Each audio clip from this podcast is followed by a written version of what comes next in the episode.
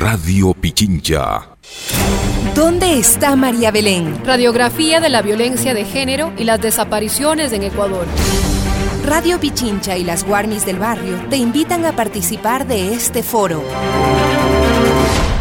Radio Pichincha, el otro relato.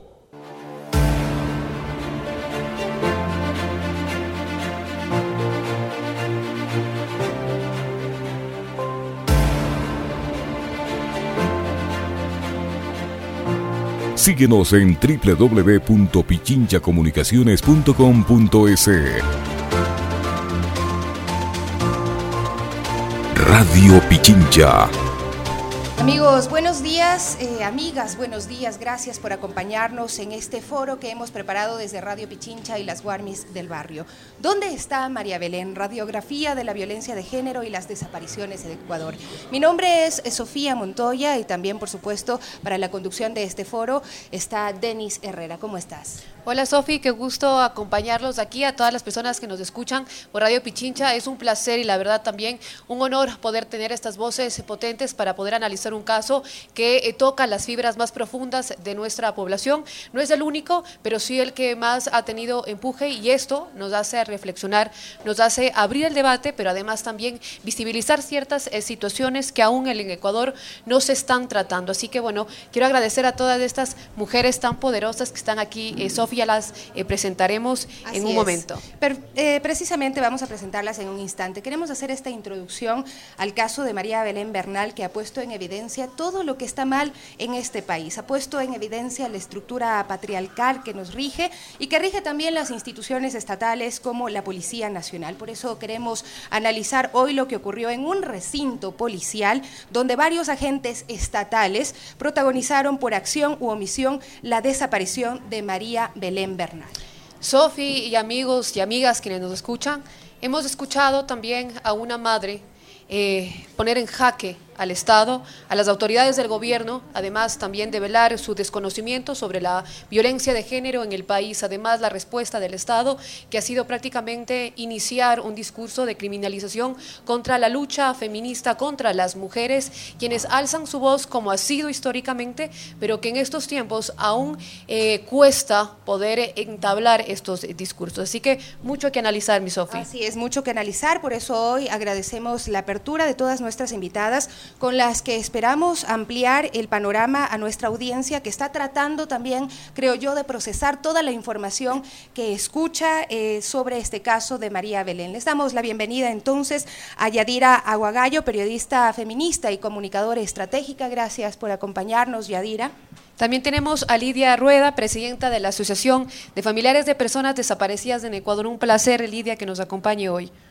Nos acompaña Sibel Martínez, activista por los derechos de las mujeres y de la infancia. Bienvenida, Sibel. A Debbie Grijalva, periodista, comunicadora eh, comunitaria y activista transfeminista. Nos acompaña Lisette Pardo Gijón, abogada feminista, abogada penalista, que también está con nosotros en esta mañana. Y Pamela Quispe, representante de los centros de atención Eguarmi y Pichincha. También contaremos con la presencia de dos artistas, sin embargo, eh, justamente una de ellas, Black Mama, tuvo una urgencia, así es también los gajes de la maternidad y también Emi Valencia, que más adelante nos estará acompañando y deleitando con su música. Así es, usted puede venir si quiere acompañarnos también en vivo, estamos en las instalaciones de Radio Pichincha, Mallorca, N24, 198 y Madrid, recibiremos si usted quiere aportar con algo eh, su intervención. Así es que estamos precisamente acá en los exteriores de la radio eh, pues para poder recibir todas esas inquietudes. Pero empecemos eh, con el caso de María Belén, analizar lo que hasta el momento eh, conocemos.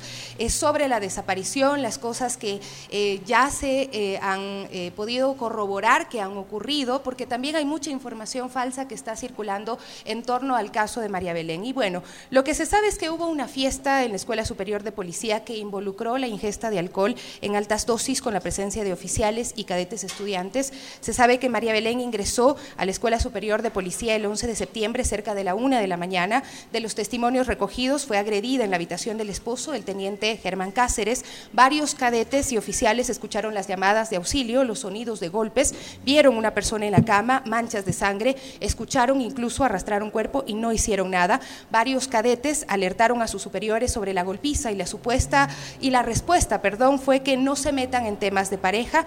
Después de todos estos hechos le permitieron salir al teniente Cáceres sin revisar el vehículo y omitieron que no había el registro de salida de María Belén Bernal. El mismo teniente Cáceres reporta la desaparición de María Belén y da aviso a su madre Elizabeth eh, Otavalo. Y eh, luego empieza eh, pues ya las investigaciones, ¿no? Es detenido para rendir su testimonio y la fiscalía no solicita prisión preventiva. La madre de María Belén alerta en los medios de comunicación sobre su desaparición y precisamente es en ese momento, recién en ese momento, cuando empiezan a actuar, a preguntarse dónde está María Belén. Al cuarto día de la desaparición inician las búsquedas en quebradas, se dicta prisión preventiva contra Jocelyn Sánchez, la única detenida eh, por este caso, según se conoce, la cadete que acompañó en su habitación al teniente Cáceres en los momentos previos a la llegada de María Belén a la Escuela Superior de Policía. Y pues ahí está, una madre coraje, Elizabeth Otavalo, continúa con la búsqueda y el reclamo al Estado por todas sus omisiones. Todos estos lamentables hechos, Sofi, nos hacen abrir el debate, nos ponen sobre la mesa las reflexiones que merece el caso y por ello aquí nuestras eh, panelistas que hoy podrán también ampliar este conversatorio, es importante también entender la visión y la historia de cada una, de sus luchas, de, sus llantos, de sus gritos también contra el Estado, contra las narraciones, de los discursos estatales. Por ello, primero quiero iniciar primero con Pamela Quispe, quien eh, es parte de Guarmi Pichincha y ha hecho este acompañamiento también del caso de Elizabeth eh, Otavalo, la mamá de María Belén. Si nos puedes contar un poco, eh, Pamela, ¿cómo, es el acompañamiento de, una madre que no sabe dónde está su hija? Denise, Sofía, muchas gracias por este espacio.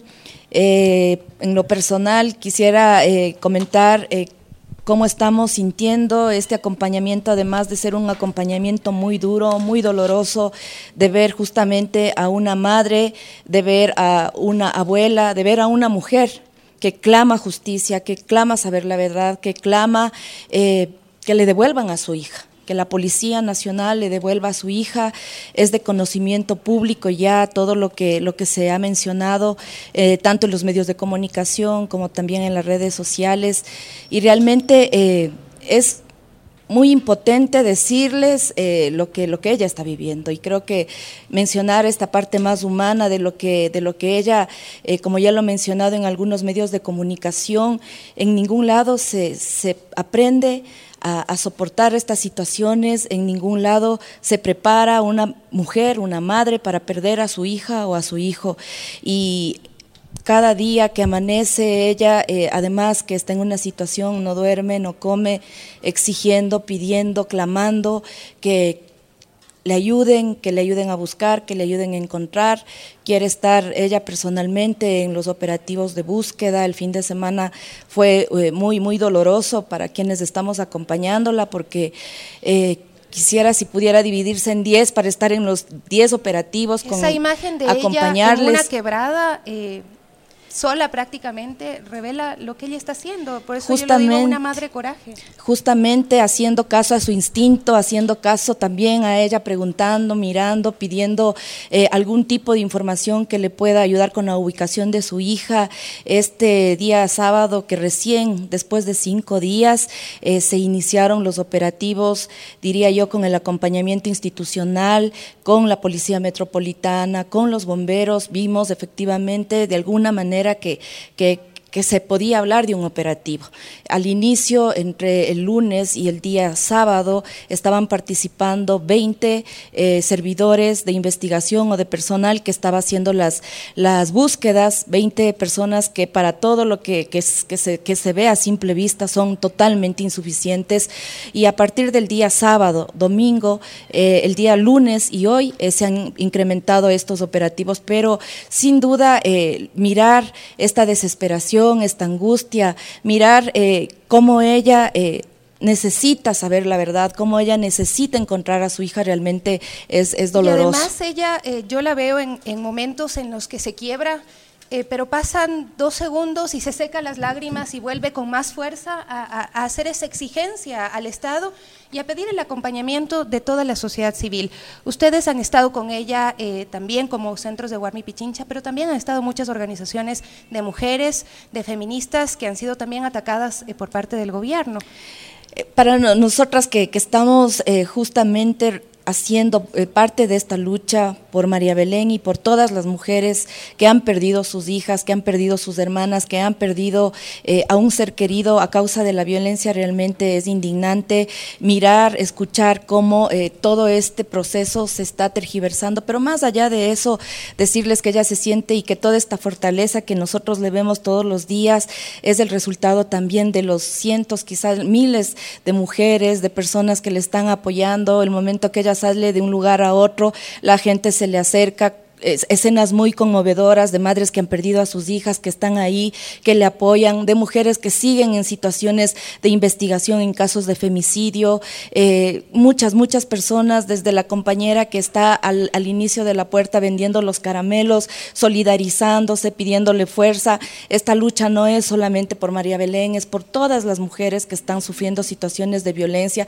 Siga, señora, estamos con usted y finalmente creo que esta solidaridad que ha venido y que se ha expresado todos los días, cada minuto, que no le dejan sola, le ha dado la fortaleza y se siente eh, bastante acompañada, no solamente por el equipo que estamos con ella, sino por todas las mujeres en todo lugar que ya va, le, están acompañando. Y precisamente creo que es importante mencionarles este momento, eh, mucha ciudadanía ha escrito, ha llamado, que tienen, eh, conocen la zona, los andinistas, los motociclistas, los, las personas que conocen y defienden las quebradas, de ellas personalmente se han puesto en contacto con, con la mamá eh, de María Belén y le han dicho, señora, nosotros conocemos las quebradas y vamos a empezar una búsqueda. No es suficiente lo que está haciendo el Estado, sin duda eh, la policía está investigando a la policía, la policía está tratando de eh, hacer una investigación, pero no se garantiza la imparcialidad, mirarle a ella toda la impotencia que tiene de que va a la fiscalía y no le dejan ver hasta este momento informes policiales de las investigaciones, no le dejan acceder a, ni siquiera a los videos que ya constan en el expediente. Supuestamente hay un expediente eh, que está en reserva justamente, entre comillas, para evitar la filtración de información, para entorpecer la investigación, cosas que finalmente no debería suceder, pero que está sucediendo. Hay muchas interrogantes que ella dice y que ella quiere y ella clama que se pueda conocer el paradero de su hija. Ha andado el fin de semana, fue a los botaderos de basura, fue a toda esta zona denominada Pucará, que prácticamente es un desierto, y verle a ella, gritarle en la montaña a su hija, clamar, pedir que le dé una señal para poder encontrarla. Es, es desgarrador. Es, realmente muy, muy desgarrador. Además están siguiendo eh, de alguna forma eh, con la policía las pistas, porque también ahí uno, uno se pregunta, ¿no? Eh, e, esta persona es un policía, tiene entrenamiento policial y, y a mí me da la impresión de que hay muchas pistas que fueron dejadas erróneas para tener mareada a, la misma policía. Es que es, una cosa de locos tener que contar esto, ¿no? Que la policía haya desaparecido una persona y que sea la misma policía la que está efectuando estas búsquedas y ahí se entiende eh, esta solicitud de imparcialidad y ojalá realmente pueda ser acogida esta solicitud que hace la madre y que hace la sociedad también para tener transparencia en este caso. ¿Por qué, ¿Por qué han recorrido las quebradas? ¿Por qué, ¿Por qué estas pistas que están siguiendo? Sin duda hay muchas teorías y lo que están haciendo justamente es eh, estableciendo teorías de qué es lo que pudo pasar y cada indicio, cada versión que se ha dado, que no todas las conoce la mamá, están llevando a generar ciertas eh, pistas, ciertos elementos que podrían ser parte de, de toda la investigación. Entonces, en función de estas teorías están generándose los operativos, en función de estas teorías están haciendo todas las gestiones de investigación, revisión de cámaras, tomando más eh, versiones Pero más allá de eso, eh, creo que es importantísimo mencionar eh, esto que, que, ustedes acaban de mencionar, que se develó quizá una práctica muy habitual, muy común que sucedía en esta institución pública y que además el Estado ha pretendido y los, las diferentes vocerías del Estado ha pretendido opacar eh, y, y, finalmente es algo que no se puede tapar con un dedo, es algo que está evidente, es algo que, que salió a la luz, que es evidente, no solamente mirar justamente esta relación de poder, tenientes oficiales versus cadetes, esta, esta situación que pasaba eh, en una institución de formación y, y, y, Elizabeth ha sido muy contundente en lo que ha mencionado, una, una omisión absoluta y total de los procedimientos, de los reglamentos que se aplican en esta Así institución hay policial. Hay que profundizar también el tratamiento eh, jurídico, digo, hay varios eh, términos también que aquí es importante que la ciudadanía pueda entender y un caso que nos encuentra así eh, y que nos eh, indigna y nos molesta porque eh, los espacios de reflexión también es, es, es eh, un tema complicado, porque cómo, cómo se abordan también, ¿no? Cómo las narrativas mediáticas y varios eh, temas ahí que reflexionar, por eso también queremos abordarlo desde el tratamiento eh, jurídico. Digo, ¿qué herramientas tiene ahora el gobierno para poder eh, prácticamente desvirtualizar esta información o incluso desviar. Eh, por eso quiero pasar contigo, Lisette, si nos puedes hablar un poco sobre eh, cuáles son estas estrategias que usa ahora el gobierno para poder prácticamente intentar, como ha dicho bien el secretario de la eh, bueno, el secretario de Seguridad, que no se manche la institución. Esto es un caso aislado, son parte de las declaraciones de él. Muy buenos días, muchísimas gracias por el espacio y sobre todo tomar en consideración las voces de mujeres que podemos exponer sobre estos temas.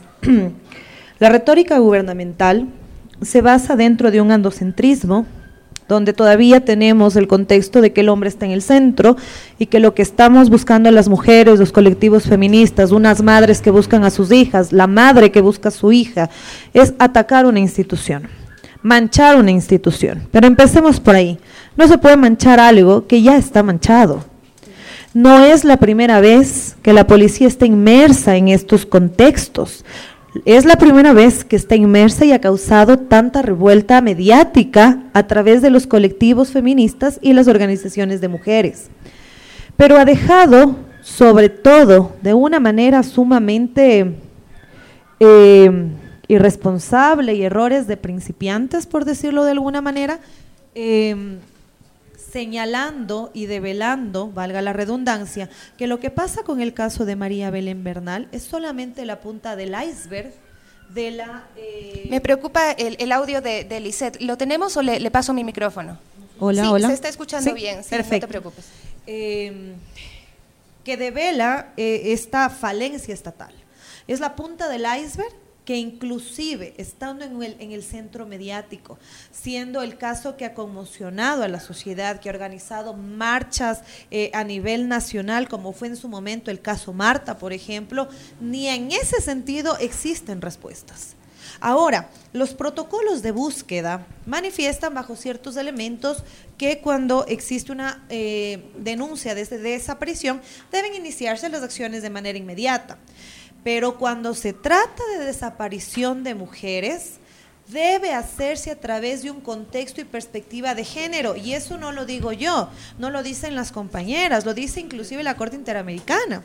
Entonces estamos hablando de países de la región como es el Ecuador, que hoy por hoy es el segundo país en la región más peligroso para ser mujer. Hasta el año pasado éramos el tercero, pero las autoridades y todos han apoyado para que este año seamos el segundo y el primero en impunidad en contextos de género. Entonces, vamos a la... Eh, Liseta, ahí te quiero sí. hacer una pausa. Digo, eh, cuando hablas de impunidad, digo, es una palabra bastante eh, poderosa que se escucha, pero a veces se pierden los discursos. Uh -huh. Cuando es, las personas que nos escuchan, ¿por qué hay impunidad en el Ecuador? ¿Por qué en los casos de violencia de género sigue existiendo la impunidad? Porque no hay sensibilización y no conocen la aplicabilidad de la norma. Hemos pasado durante cuatro años, desde el 2018, que se promulgó la Ley Orgánica Integral para prevenir y erradicar la violencia contra la mujer. Un papel muerto ahorita. Eh, eh, al momento de aplicar lo que sería el reglamento, la ley en sí, al momento de establecer eh, parámetros, como explicarle a un juez en un juicio de alimentos, por ejemplo, que lo que está haciendo un padre se llama violencia económica y patrimonial, muchas veces los jueces responden y dicen, esto no es penal. Y desde ahí tenemos el problema. Los temas de género no son solamente de tema penal, los temas de género se dan en todos los aspectos, laborales, comunicacionales, en derecho y en todas sus ramas laborales, tanto así que la Corte Constitucional ha tenido que resolver en varias ocasiones y decirles a los empleadores que las mujeres embarazadas o, lactantes no son eh, elemento muerto, sino que solamente tienen un derecho que debe ser respetado porque son madres. Entonces, desde ahí empiezan los problemas. En el año 2018 se promulga la norma, en el año 2014, haciendo como una revisión, apenas se consideran las contravenciones o delitos en contextos de género como algo digno de sancionar en ese tema. Antes de aquello solamente existían las comisarías de mujeres desde el año 94, pero valga recordar que en el año 95. El Ecuador se ratifica en la Convención de Belén do Pará y la CEDAW, pero si hacemos unas matemáticas, tuvieron que pasar alrededor de 15 años para que crea, para que exista la ley orgánica, perdón, que se constituyan los delitos y contravenciones en contexto de género, y cuatro años más para que exista la ley orgánica. Más allá de eso, la ley orgánica no reconoce plenamente, por ejemplo, las agresiones a las comunidades LGBTIQ. No existe una normativa para que un fiscal, por ejemplo, lleve a un fiscal especializado, entre comillas, en contextos de género, lleve un proceso de una persona de la comunidad LGBTIQ, tenemos que pelear durísimo, porque si no, no lo hacen. Y si no lo hacen, no lo hacen con las mujeres, no lo hacen con los niños, no lo hacen con la comunidad. Tenemos leyes bien realizadas, pero una aplicabilidad nula al 100%. Lisette, eh, en el caso de, María Belén Bernal se ha hablado de una línea de tiempo eh, que ha generado que se echen la pelotita la Policía Nacional y la Fiscalía. ¿En qué momento se da ese bache y, y estos baches son tan frecuentes en el sistema que permiten esa impunidad de la que tú estás hablando? Efectivamente, y en el caso concreto que nos compete se da desde el momento mismo de la eh, presentación de la denuncia. ¿Por qué? Porque dicen estos protocolos, como manifesté al inicio, que efectivamente en una búsqueda se debe hacer desde el momento, pero en contextos cuando la que desaparece es una niña o mujer, debe hacerse desde una perspectiva de género. Tenemos una persona que dice, que ya dice en su denuncia, que estuvieron peleando en el auto. Él ya dice, y dice que le dejen la avenida Simón Bolívar. La avenida Simón Bolívar es una avenida que va de punta a punta, ¿no? La pregunta que debió hacer la persona que receptó la denuncia es, a ver, ¿en qué parte de la Simón Bolívar usted la dejó? No sé, me invento, qué sé yo, por, la, por el bosque, por algún lugar. Es desde ahí que tenemos un problema. Estamos hablando de una avenida que básicamente recorre toda la ciudad, y no tenemos una idea. Y si hacemos nosotros el análisis de las búsquedas que ha, eh, patrocinado eh, la policía, no hacen a través de incluso estas direcciones que este sujeto manifiesta. A más de ello, ya dice que estuvieron discutiendo. En un país con, unos con una tasa de femicidio totalmente tan alta, no puede no tomarse en consideración y tomar esta desaparición cuando la misma persona dice, Peleamos y la dejé y coincidencialmente a las 10 de la noche un taxi libre por la Simón Bolívar. A mí me parece eso que es increíble. Cualquier persona que vive en Quito, cualquier persona que conoce Quito sabe que eso no pasa en la vida real. Entonces, aparte esto es una retórica que además se da porque ya el socio de la colega María Belén Bernal le dice, y no denunciarías pues. O sea que además, si no le dicen, él no presenta la denuncia.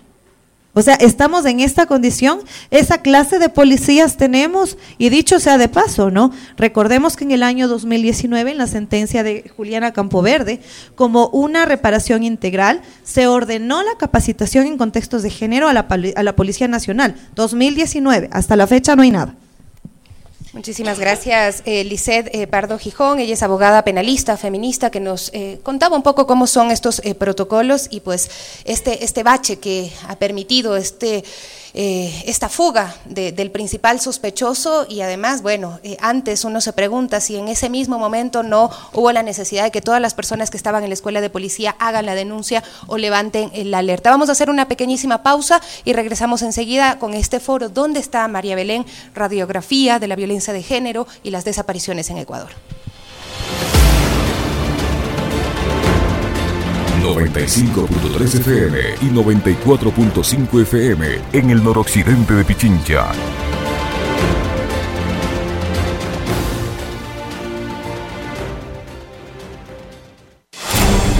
Elizabeth Otavalo exige respuestas por su hija María Belén Bernal.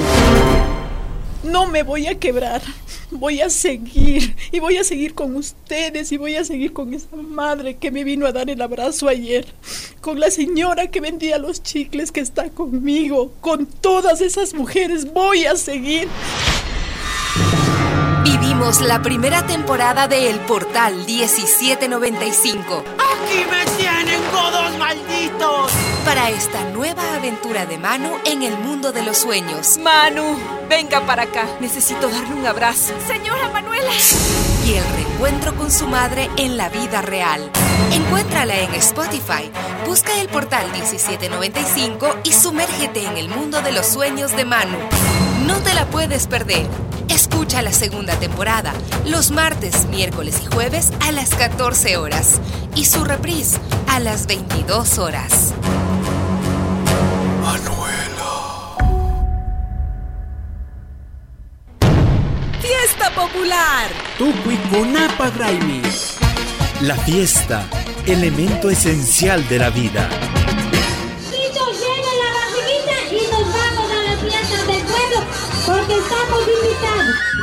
El teatro de la calle es la escenificación o representación con voluntad artística que se hace en escenarios más o menos improvisados al aire libre. Esto es lo que se vive en las fiestas de parroquialización de Ascasubi este 21 de septiembre. ¡Viva la fiesta popular! ¡Ouija! ¡Tucuicunapa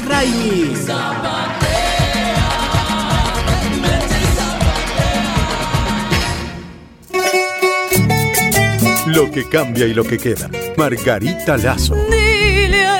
Viernes 30 de septiembre, 20 horas. Teatro San Gabriel. Un concierto vibrante. Hermosas canciones, precioso elenco de músicos. Invitado especial, Álvaro Bermeo. 1537 veces. Entradas a la venta. Boleterías del teatro y tickets.teatrosangabriel.com.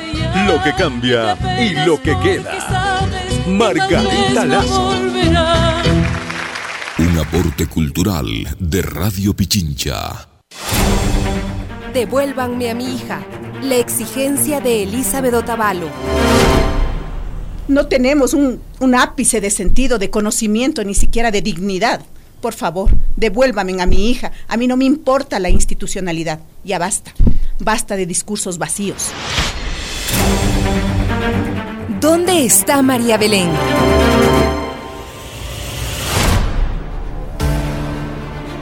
Síguenos en www.pichinchacomunicaciones.com.es. Radio Pichincha Hola amigos, seguimos aquí en las Warmis del barrio. Recuerden que estamos también por las transmisiones en redes sociales. Escríbanos y si quiere también puede venir a la radio. Estamos con diferentes panelistas también y expertas para hablar y tratar y profundizar la violencia de género, casos de desapariciones en el país, pero particularmente lo que pasa con las mujeres. Hay una cifra también y datos que conmueven a nuestro país y que nos movilizan.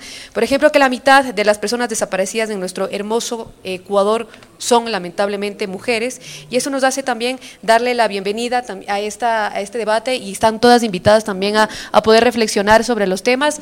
Eh, justamente a Lidia Rueda. Eh, Lidia, sabemos su lucha, sabemos su historia y con eso queremos preguntarle cuántos casos sin resolver en el Ecuador al gobierno le importan las personas desaparecidas.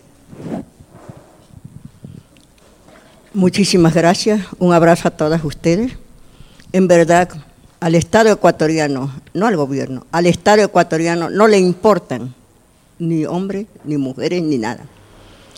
Cuando nació Alfadec en el año 2012, fue a raíz de esta joven Carolina Garzón, joven colombiana, que ni su gobierno, Colombia, ni el Ecuador le ha dado respuestas a su madre.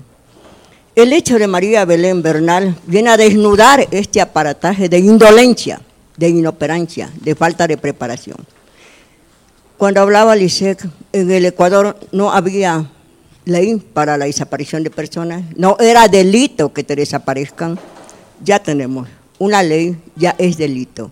¿Desde cuándo es delito la desaparición involuntaria? Desde el 21 de junio del año 2020, de las reformas que se hicieron en el año 2019, en el Código Orgánico Integral Penal. Luego la ley, una ley que la trabajamos todas los familiares de desaparecidos, de tal manera que ASPADEC se consolida como una asociación que no solamente de, de, hecho y de derecho, sino también de sensibilización, de solidaridad que demostramos hacia todas las personas familiares que tienen un desaparecido desaparecida. Es lamentable tener que decirlo que el Estado no estuvo preparado para esto. Cuando Walter Garzón vino aquí al Ecuador, los primeros días de mayo para buscar a su hija Carolina. Que le diga el gobierno de entonces, Rafael Correa, ¿dónde está su hija Carolina? Simplemente le dijeron, no, no la hemos desaparecido. El caso de María Belén, ¿por qué se, torna interesante? Es porque ahí ya no estamos partiendo de indicios, estamos partiendo de una situación real, concreta. Ella entró a la escuela de policía, fue a ver a su esposo, no fue a ver a nadie más, a su esposo teniente de policía. Entonces, es diferente cuando usted parte de indicios, puesto que ahora ya el delito de desaparición involuntaria se parte de indicios. En el tiempo de cuando desaparecieron ellos, no eran válidos los indicios. Ahora sí. Pero eh, como digo, María Belén es concreto. Ella entró allí y no, y no está.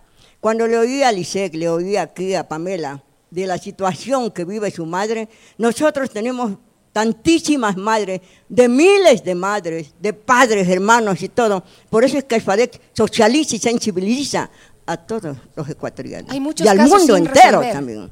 Muchos casos sin resolver. Claro, por ejemplo, tenemos a doña Clelia Abril, más de 80 años de edad, que ella todavía sale a la plaza a buscar a su hijo Camilo. A doña Olga Aguilar, buscando a su hijo Telmo Orlando. A Yanera Constante, una persona que fue sumamente visible para, para- cuando era entrevistada, y así conseguir la ley orgánica y actuación para personas desaparecidas y extraviadas. Y oiga, Alicek, tenemos leyes, pero ninguna ley implementada, especialmente la ley de desaparecidos. Lidia, ¿y usted siente que esto se normaliza ya en la sociedad? Ustedes, eh, si no es semanalmente, siempre están convocándose en los exteriores eh, del gobierno y uno eh, lastimosamente pasa como diciendo, sigan reclamando, algún día aparecerán, como invisibilizando también un tema. Y nosotros estamos visibilizándoles, cada uno que llega. Por ejemplo, un desaparecido va a la página web del gobierno. Esa, esa foto no se visibiliza.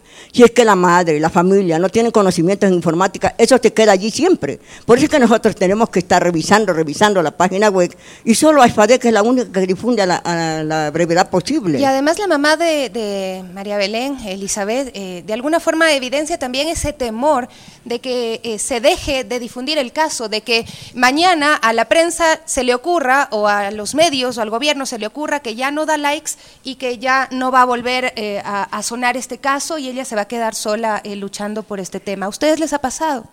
Claro que nos ha pasado. Por eso llevamos 10 años en las calles, en las plazas, festivales, museos, dos caravanas a realizar Alfarec. Bueno, tenemos el apoyo de INREC también. Les cuento que eh, puedo decir que Dios ha sido maravilloso con los familiares de desaparecidos. Ahora hemos firmado una red de abogados, porque no todos los casos nuestros desaparecidos tienen un patrocinador. Hemos tocado puertas, fuimos al Colegio de Abogados de Pichincha, donde nos respondió en ese tiempo un presidente y dijo que no eran junta de beneficencia. Por Dios, ¿qué les pasa? qué barbaridad. No, ellos quieren ganar a ¿Quién costa diga del los dolor nombres? ajeno. Porque es importante que se sepa también. Entonces, por ejemplo, también hemos ido a la Defensoría Pública, hemos hablado Sí. con el Defensor Público Nacional, de tal manera que ya también tenemos pa- casos patrocinados por la Defensoría Pública. Entonces es importante, porque como decía este Lisek, el caso de Juliana Campoverde, cuyo padre fue asambleísta, ¿no? Pero no lo hubiese conseguido solo si nosotros, la sociedad de los familiares desaparecidos, estuvimos ahí pidiendo que se cree esa comisión especializada ocasional de desaparecidos. Estuvimos luego, y en cada, sí también esa ley fue creada por nosotros. Entonces, sí hemos sido parte activa de esto, no solamente de protesta y de exigencia, sino también hemos sido, hemos sido personas que hemos dado nuestra experiencia. Cuando le oía a Pamela y a ustedes que dicen que por qué, por qué no le dejan a la madre, simplemente esta es la respuesta. En el reglamento que decía de la ley de orgánica y actuación, eh, decía que en 120 días para que el presidente ejecute un reglamento. El presidente lo ejecutó en noviembre. ¿Saben cuántos meses después? Diez meses después, 300 días, ¿no? Entonces, ¿qué dice en el reglamento? Que la persona, el familiar del caso, no puede ser parte, no puede mirar, no puede ser veedor, no puede, solamente tiene que dedicarse a llorar y a decirle a Dios que asome su ser querido desaparecido.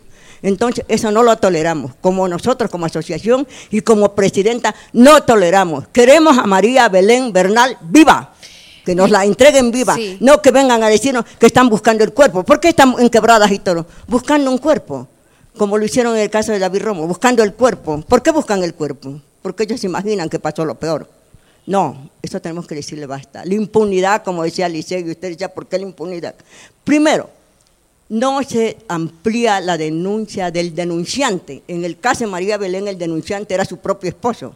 No lo detuvieron, pese a que tenían pruebas, pruebas que ella entró allí, no lo detuvieron. Tenían que haberlo detenido, porque ya no estábamos hablando de indicios no lo detuvieron. Entonces se, omitieron muchísimas cosas, de tal manera que un Estado es culpable por acción u omisión. Así es, así, es, eh, Lidia. Y eso también nos invita a replantearnos, por ejemplo, cuál es el protocolo o, cómo es eh, el tratamiento eh, de un caso de desaparición y un posible feminicidio y qué se hacer con, en este caso, qué hacer con las infancias. ¿entendé? Sabemos que María Belén es, es madre y ahí la quiero invitar a Sibel Martínez para que nos cuente un poco activista también desde las infancias, cómo protegerlas. Veíamos una red social donde decía que compartía que era el hijo de, María Belén y que decía devuélvame a, mi madre. ¿Cómo, cómo manejar, cómo, cómo la ciudadanía, los medios poder entender lo que está pasando, los guaguas, cómo eh, también qué herramientas tener, porque digo, aquí hacemos una reflexión todo, donde todos tenemos que eh, desaprender y volver eh, a retomar temas tan sensibles. Sí, bueno, buenos días con todas, qué gusto este panel, muchas gracias. Ojalá se animen a venir más mujeres y podamos conversar. Están, están llegando, muchas gracias. Qué bueno, qué bueno. bueno, a mí hablar de, de Isaac me duele el corazón.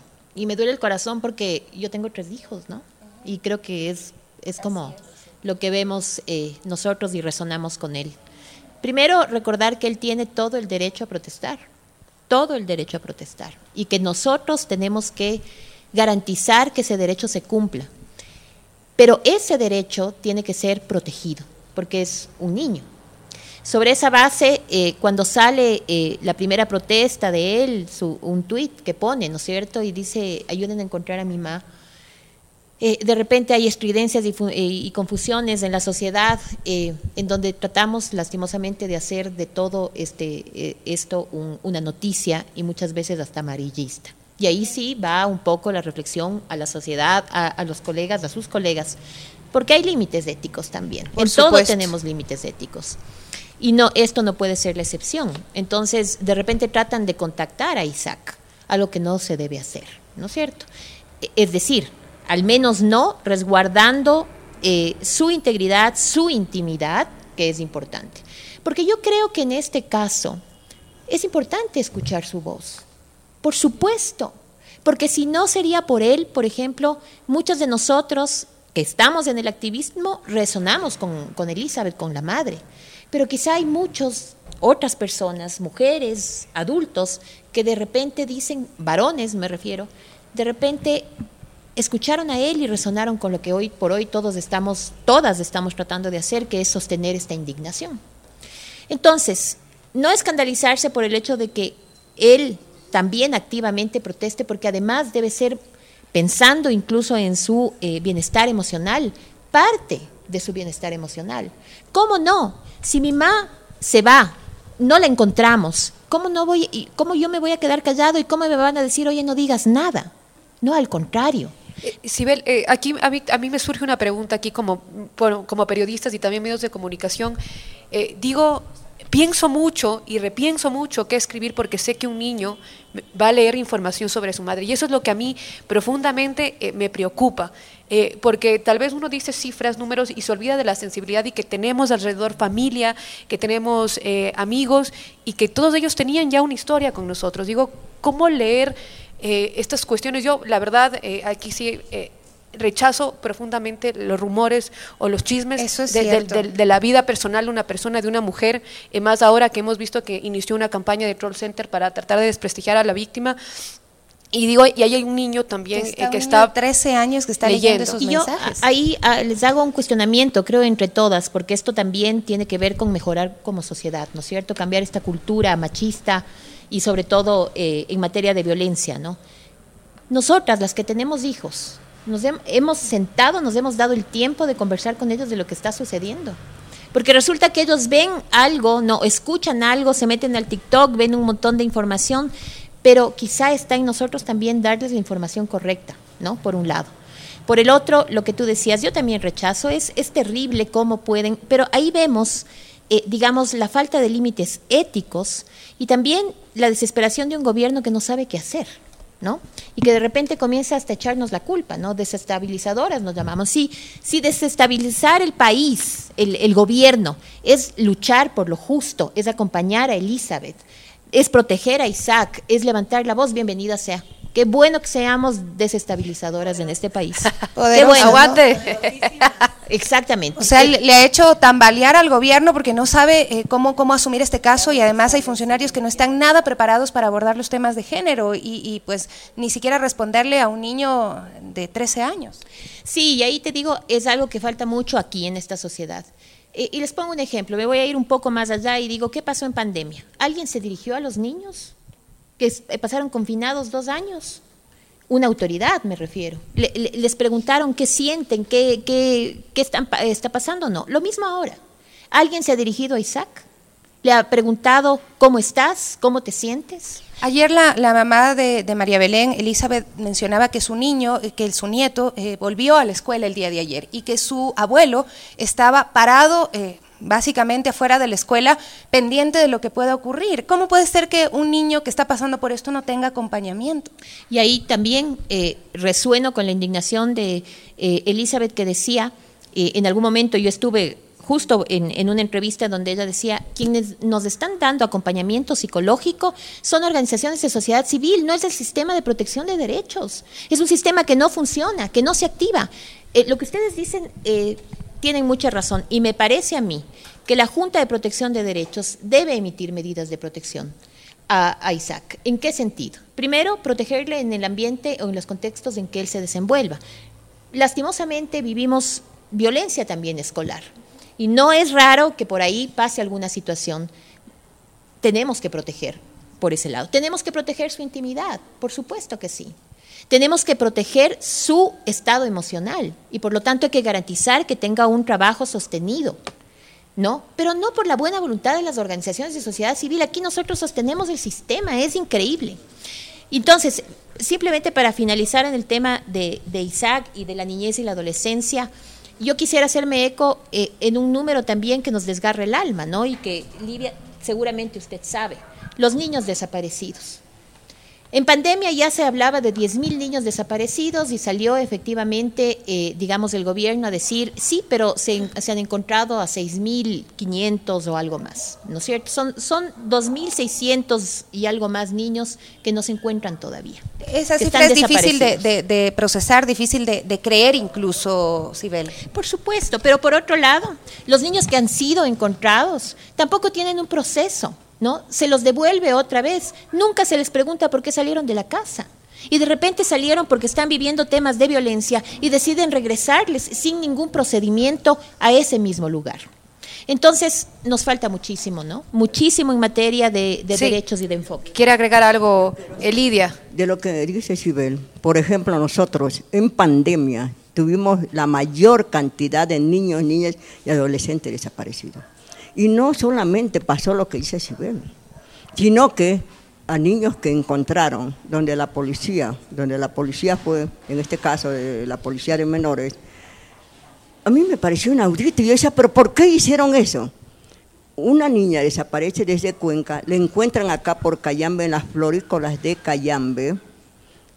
Ella estaba con una persona adulta, una mujer adulta también, no adulta mayor, sin embargo, la policía solo llegaba y decía, devuélvanme a la menor, devuélvanme a la menor, cuando deben hacer de otra manera las cosas. Cuando hay, Porque ¿por qué desaparecieron a una niña y estaba allí en una florícola de Cayambe, de Cuenca Cayambe? Entonces, ¿qué pasa? ¿Cómo reacciona la fiscalía? Ah, dicen entonces, no le podemos entregar a la niña a su madre, que venga y le, le entregamos a otro. Y aquí viene el problema que se hace, la parte emocional. El Estado, ya tenemos ley, dice que debe darle apoyo a la salud física y mental. Y yo he dicho en estas entrevistas, eh, ¿será que la Madre María Belén ya tiene ese apoyo? Si nosotros no lo tuvimos por sí, queremos para los que llegan desapareciendo. así, es, muchísimas gracias, eh, Lidia. Contexto, si me permiten, ya que tocaron el tema de la pandemia, pasaron muchas cosas en la pandemia en contextos de niños, niñas y adolescentes. Muchas niñas entre 12 y 14 años fueron a convivir con personas de 25, 30 años. Eso no, necesita más que una investigación de, de oficio. Artículo 171 es violación cualquier persona que se mete con una menor de 14 años. Sin embargo, la policía, cuando se les iba a decir, decían, es lo mismo que dijeron en el caso de María Belén, es problema de pareja. ¿Pareja una niña de 13 años con alguien de 30, 40 años? ¿Es en serio? Que lo normal no sea norma. No porque en algunos sectores estas circunstancias se aprueben, no quiere decir que no sean delitos. ¿Qué más hizo Fiscalía en esos aspectos? Muchas agresiones sexuales a niños, niñas y adolescentes. Un adolescente de 12 años se suicidó después de que su mamá fue a Fiscalía y en Fiscalía le dijeron, ¿y dónde quiere que le mande? Pues, no sé, pues alguna casa de acogida debió haber habido, ¿no? Y no hay nadie sancionado por esos aspectos. Ah, y la respuesta, ¿ya se mató? Pues ya se mató. Esas son las respuestas que da Fiscalía. Por favor, Esa es la manera de actuar. en ese tono hablan a las personas, a las madres de desaparecidos y desaparecidas. Ya no está, pues no le encontramos. ¿Qué hacemos? A una mujer que le encuentran como en Naomi Arcentalis, que, que, que se vio hasta la foto publicada. Ya se mató, pues. Esas son las sensibilizaciones. A ese tipo de funcionarios les pagamos todo su salario y aparte las abogadas de las víctimas tenemos que tolerar que en días como hoy un funcionario me ponga en la entrevista que tuve en la mañana, está mal, está feminista. Sí, soy feminista, soy abogada también y abogada de las víctimas que ustedes agreden. Qué duro. Recuerden al ministro Toscanini vamos a darle, vamos, a darle paso. ahora a Yadira eh, para poder también eh, abordar el tema precisamente de los discursos mediáticos. Yadira es comunicadora estratégica y periodista, también feminista. Creo que nos definimos así porque, porque nos ha tocado eh, entender lo que ocurre en el país, ¿no? Y, y, que la violencia nos toca a todas, nos atraviesa a todos y sobre todo a todas. Yadira, bueno, ¿cómo has recibido esos discursos mediáticos? Veía también lo que ponías en, en redes sociales.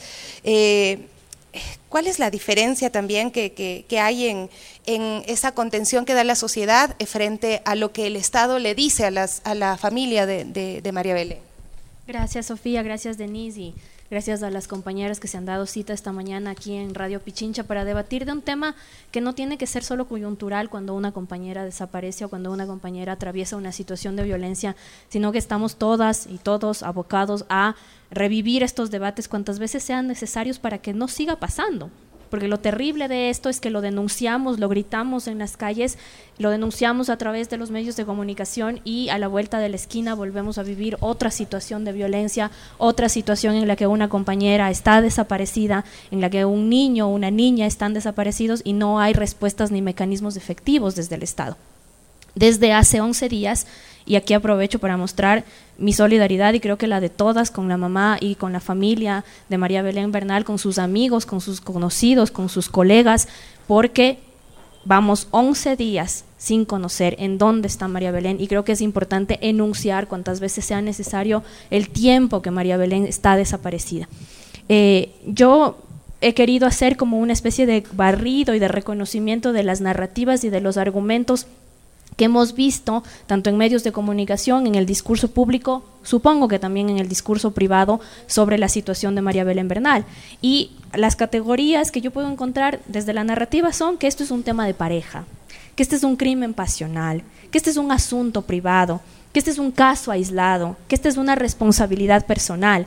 Y una vez que este discurso, ¿no es cierto?, de lo privado, eh, como un discurso que trata de normalizar la barbarie, porque eso es lo que hace, lo que pasa cuando los discursos sobre fenómenos como la desaparición, eh, el asesinato y otro tipo de delitos eh, traspasan esas barreras cuando se dice que es solamente personal, que corresponde a un, a, un, a un, asunto privado. Un acto irracional, pero humano. Pero humano, además de justificarlo, lo que estamos creando o lo que se está creando es un discurso que trata de normalizar hechos que son una barbarie en realidad. Y creo que frente a eso es necesario demostrar una primera resistencia, es decir, no se puede permitir que se trate de normalizar desde el discurso una conducta que deriva en lo que todos estamos viviendo en estos momentos. Pero una vez, digamos que se deja de lado ese discurso de lo personal, de lo pasional, como un crimen de pareja, pasamos a otros discursos que son mucho más fuertes y que también tienen que interpelarnos. Es el discurso de la desestabilización, que ya lo mencionaba Sibel, es el discurso del terrorismo asociado a personas o a colectivos o a familiares que están reclamando apenas lo justo, que es información eh, oportuna, que es investigación acelerada sobre una situación en la que está en riesgo la vida de una persona, y pasamos de ese discurso de la desestabilización, del terrorismo, de los radicales, a un discurso estigmatizador. Entonces, estos 11 días, además de la violencia simbólica que estamos viviendo, no solo la familia de María Belén, sino la sociedad en su conjunto, Estamos también viviendo ya un tipo de violencia que está traspasando los límites del discurso y que está pasando hacia la estigmatización, la estigmatización de los grupos feministas, la estigmatización de los familiares y amigos de desaparecidos, la estigmatización de quienes hacen un reclamo por lo que es justo para empezar a llamarlos desestabilizadores, radicales, terroristas. Yatira, eh, yo quiero preguntarte, eh, eh, bueno, es un tema también y una de las noticias que en su momento generó bastante debate y que además entristeció al, al, sector del periodismo, la desaparición y posterior asesinato del, grupo del comercio. Conociendo tu historia, tú fuiste una de las voces potentes de denunciar que había allí una ausencia completa en ese entonces del expresidente Lenín Moreno. digo, todo el tratamiento eh, que, giró en torno a lo mediático. Eh, ¿Cómo lo supiste manejar? ¿Cómo identificaste las falencias del gobierno, de los discursos y de prácticamente ir cambiando? Porque vemos así más o menos con los casos mediáticos que van diciendo, ¿no? El gobierno prepara por días eh, ciertos anuncios, ciertas ruedas de prensa que al final no dicen nada. la primera que dio el secretario Ordóñez en la presidencia sobre el caso no dijo absolutamente nada. le preguntamos... dijo que hay que cuidar la imagen institucional. y me mandó a releer la, la información, pero digo... Exacto, y buscar un cuerpo. Eh, ¿Cómo manejaste tú en ese momento con el comercio? obviamente aquí no, no equipara o no, no cabe comparaciones, pero digo, las estrategias son las mismas. Como familiar, escuchando en medios de comunicación lo que salen a decir sin haberte preguntado, sin haberte eh, informado primero antes de salir a decirlo en medios. Claro, totalmente. Y esa es la otra parte del, análisis que yo quería proponer aquí en, en, esta mesa de debate. Es que si por una parte tenemos un discurso normalizador de la violencia y de la barbarie y que trata de deslegitimar las palabras de las víctimas, además, ayer escuchaba en algunas entrevistas al secretario Ordóñez decir que se están asumiendo cosas por, eh, por los dichos y no por los hechos, que, digamos, también está poniendo en una perspectiva, la perspectiva de restar credibilidad o de restar legitimidad a la, a la víctima en sí mismo, porque la madre de, de María Belén Bernal sigue, es, es también una víctima de lo que está pasando. En la otra orilla, lo que tenemos es víctimas, familiares de las víctimas que tienen que asumir ese vacío del Estado. Y tienen que asumir el vacío del Estado en una cantidad de aristas impresionante, desde lo jurídico, ya lo mencionaba Lisset, ¿no es cierto? Tanto eh, víctimas, familiares, como sus equipos legales, tienen que asumir esos vacíos del Estado en el ámbito jurídico, tienen que asumir los vacíos del Estado en el ámbito estratégico comunicacional de cómo llevar una situación de crisis a través de la narrativa mediática y de las narrativas de las redes sociales, tiene que asumir su propio papel de autocuidado, ahí sí acompañado, por supuesto, de las organizaciones de la sociedad civil, y tiene que asumir además la búsqueda y la resolución del caso de su familiar que se encuentra en este momento en una situación de peligro. y sumado a una situación de amenaza, a, la a, a quitarle legitimidad a su, a su discurso pero además a vivir lo que ya se está viviendo en este momento, que es la activación de una campaña de desprestigio a la figura de María Belén. ¿Cómo combate la familia de María Belén a estos troll centers que han salido? Y yo te digo, a mí me da la impresión de que hay incluso estos periodistas de farándula que han recibido Así como dice este señor en un video, eh, eh, nadie me va a llamar a declarar por lo que voy a decir, pero yo estoy más que segura que le pagaron para decir lo que está diciendo, porque está diciendo un chisme sacado de donde, y, ese de alguna mente macabra y para es deslegitimar a la víctima del reclamo social por verdad y por justicia, en el que se asocian los reclamos de verdad, justicia, de reparación incluso, con una búsqueda de una reparación económica con la búsqueda de un beneficio económico cuando el familiar de la víctima en lo que menos está pensando en esos momentos es en eso. Entonces, evidentemente este caso en lo personal a mí me interpela mucho porque lamentablemente eh, es el espejo de lo que vivimos hace ya casi cinco años con el mismo caso de del grupo eh, periodístico de Diario El Comercio que estuvo desaparecido en su momento y que después lamentablemente se confirmó su asesinato. Pasa exactamente lo mismo, pasa con ese caso, pasa con otros, pasa con aquellos casos que están invisibilizados. Doña Lidia aquí, que ha sido testigo durante más de 10 años de eso, nos puede dar fe de que evidentemente este discurso, que ya lo hablaba Lisset también, de endosar la responsabilidad a la víctima mediante el discurso, es una práctica común no solamente en la desaparición de la compañera María Belén Bernal, sino en la desaparición de las miles de personas que ahora están se debió haber ido con alguien, no quiere regresar a la casa, no tenemos nada más que hacer, páguenos del taxi si es que quiere que vayamos a hacer el reconocimiento de los hechos. Digamos, ese es un discurso que está normalizado y que se replica a cada instante, se replica tanto en los ambientes de micropoder como se está replicando en estos momentos en los ambientes ya del poder, digamos, en su máxima, en su máxima expresión. Frente a eso, sin embargo, ¿qué tenemos? Tenemos también este, estos relatos, el que está ocurriendo en este mismo momento en esta sala, en este panel, esos relatos que se están reproduciendo de apoyo, de reivindicación de las luchas feministas, de apoyo y de reivindicación de la exigencia de memoria, de verdad y de justicia, que no tiene que parar. Y ahí, digamos, lamentablemente tenemos que seguir apelando al, apoyo de la sociedad civil, al apoyo de las personas hacia estos procesos, porque no hay otras salidas, porque cuando pasan estas cosas, la opción no es el silencio.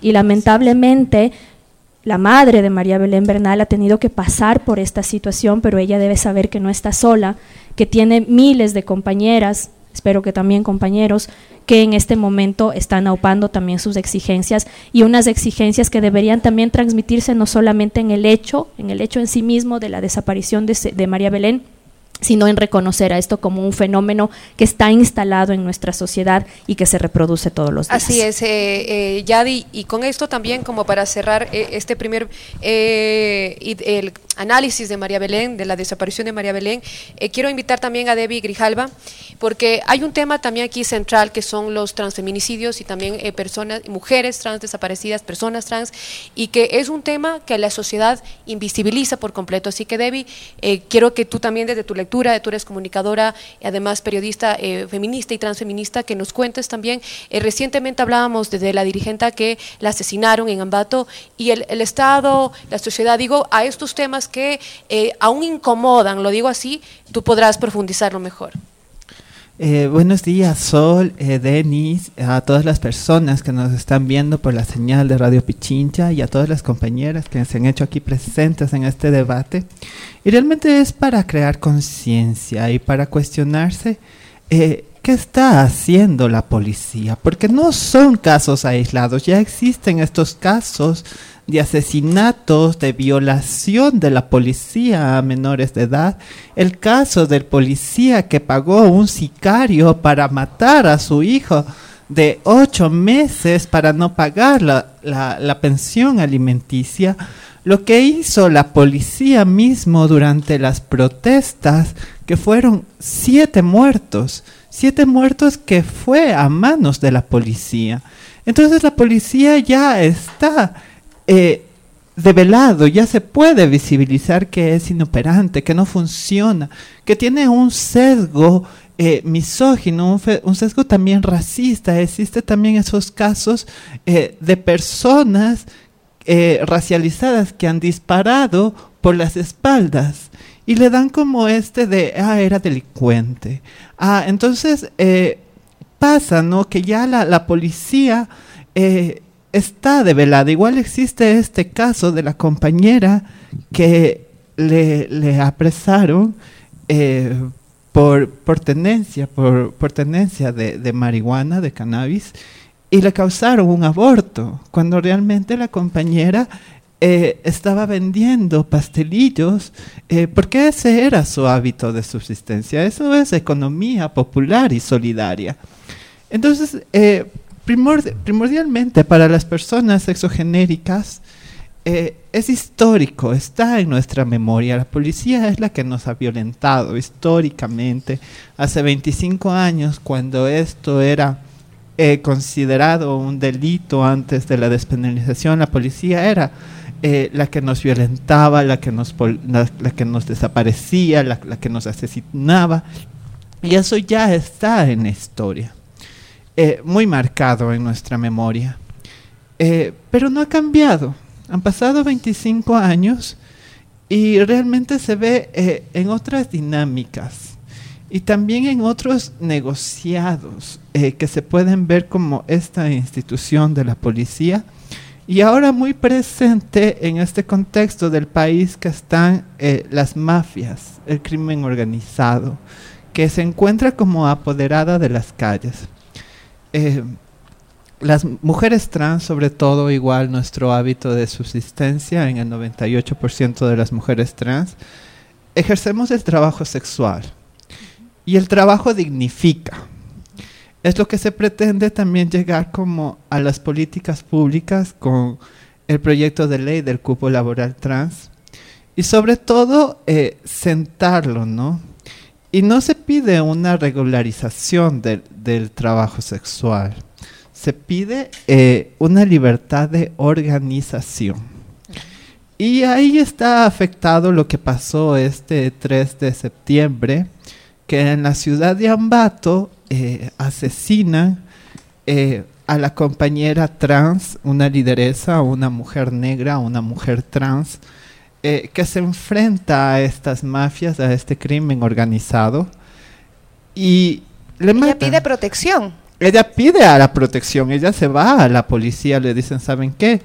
Eh, aquí está pasando en este parque eh, central de Ambato a las mujeres trans que ejercemos el trabajo sexual. Las mafias nos están extorsionando, denme protección porque ya me están amenazando porque eh, realmente es una criminalización también de la pobreza. O sea, pagar rubros de 200 dólares, 300 dólares, 400 dólares a la mafia, al crimen organizado, y que la policía no haga nada, es una criminalización de la pobreza. Entonces, eh, hemos visto también igual aquí en la ciudad de Quito, por ejemplo, en la zona de la Mariscal, eh, las chicas trans que ejercen el trabajo sexual, está ahí el retén de la policía. En la esquina, en la misma esquina donde ellas se paran a usar este espacio público. Y ahí mismo están estas mafias y este crimen organizado. Entonces, eh, cuando nos hemos acercado a, la policía a denunciar en específico, eh, la policía dice, no, es que son ustedes mismos, entes trans, eh, son las que se extorsionan, ustedes son proxenetas y ustedes mismas sí, ustedes venden droga. Entonces, eh, realmente estamos eh, con este sesgo de la policía, ¿no? Este sesgo que, pretende eh, y ejerce un abuso de poder igual sobre las personas sexogenéricas. Sin embargo, yo creo que es momento de, igual enfrentarse y, y, seguir denunciando desde igual las organizaciones transfeministas, ya tenemos que ser vistas como un actor político. Eh, necesitamos, igual están estas mesas de diálogo, de debate con los sectores de nacionalidades, pueblos indígenas, y es momento que ahora el Estado se siente a conversar también con nosotras y exigirle, ¿por qué ponen tantos recursos a la policía, cuando igual eh, leyes como por ejemplo esta ley de erradicación de la violencia contra la mujer, que por cierto es únicamente con, con las mujeres con vagina, porque ahí no entraron las poblaciones exogenéricas. Eh, entonces, entrar ¿no? en estos debates realmente, eh, incorporar a las diversidades eh, en cuanto a materia de políticas públicas ha sido muy difícil porque nosotros hemos llegado con ahí con asambleístas, con funcionarios públicos, con tomadores de decisiones, con ministros y literalmente nos han dicho es que no sabemos de género, no sabemos cómo llamarles, no sabemos en qué casillero ponerles. Y realmente eh, no tienen, o sea, pretenden hacer leyes con enfoque de género, pero no tienen eh, interiorizado lo que conlleva, lo que compete. Y eso se ha evidenciado en todos estos discursos que hemos escuchado en estos días, ¿no? Eh, y Debbie, a ti, de lo que se ha escuchado en estos días en torno al caso de María Belén, ¿qué es lo que más te ha llamado la atención y lo que más te ha preocupado? realmente como activista, como eh, organizaciones transfeministas que realmente hemos sostenido calles, hemos hecho marchas, hemos hecho plantones y realmente estamos tomando una eh, actoría política. Eh, realmente sí es indignante que ahora nos quieren hacer ver como las que estamos atentando contra el Estado. Cuando no es así, realmente estamos defendiendo derechos, estamos defendiendo vidas, nos empatizamos con el dolor de las compañeras porque las que sostienen esas marchas son las madres, son las hermanas, son las amigas de las ya muertas, de las ya desaparecidas. Y realmente esa sororidad y empatía con el dolor del otro es el que nos hace crearnos como un movimiento, un movimiento social y un movimiento político. Pero hace falta el remesón. O sea, nos dicen desestabilizadoras, pero hace falta el remesón en la sociedad ahorita. Claro que sí, yo creo que eh, siempre se ha impregnado igual desde estos eh, discursos antiderechos, estos discursos también misóginos, eh, en hacer hacer ver mal a las feministas. Es como que le tienen miedo a las feministas, las feministas son las que ensucian las paredes, las feministas son las que rompen las calles, eh, las feministas son las histéricas, las feministas son las locas. Sí, entonces es como que eh, siempre está impregnado en ese discurso, eh, en esa memoria, en ese imaginario de la gente, como para no tomar atención y prioridad a la violencia de género. Así es. La violencia y la, violencia de género atraviesa diferentes cuerpos, ¿no? Eh, está como las personas racializadas, las personas indígenas, las personas empobrecidas, sobre todo la niñez, la adolescencia. Y las personas exogenéricas también hemos eh, sufrido esta violencia de género aumentado de la discriminación, de la discriminación y, de, la, de las fobias, ¿no? Y que están en todo el aspecto social y político.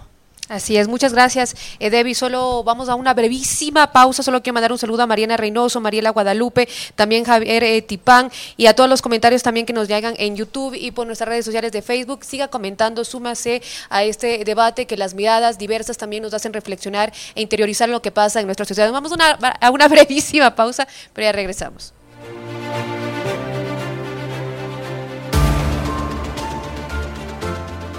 Radio Pichincha. Vivimos la primera temporada de El Portal 1795. ¡Aquí me tienen, godos malditos! Para esta nueva aventura de Manu en el mundo de los sueños. Manu, venga para acá. Necesito darle un abrazo. Señora Manuela. Y el reencuentro con su madre en la vida real. Encuéntrala en Spotify. Busca el portal 1795 y sumérgete en el mundo de los sueños de Manu. No te la puedes perder. Escucha la segunda temporada los martes, miércoles y jueves a las 14 horas y su reprise a las 22 horas.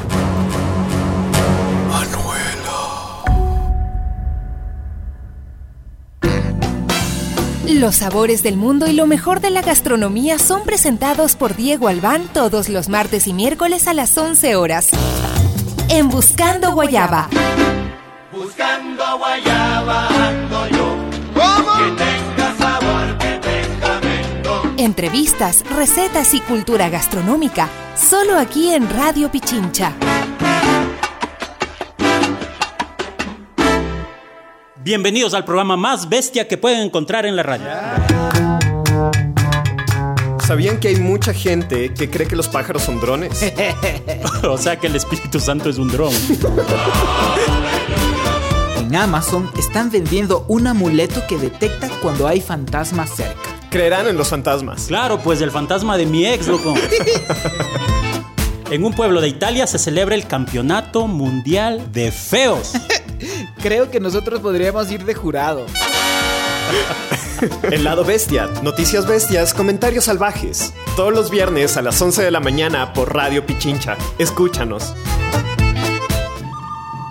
Todos los viernes a las 6 pm en Radio Pichincha se abre el telón para conversar y vivir las emociones del cine y del teatro.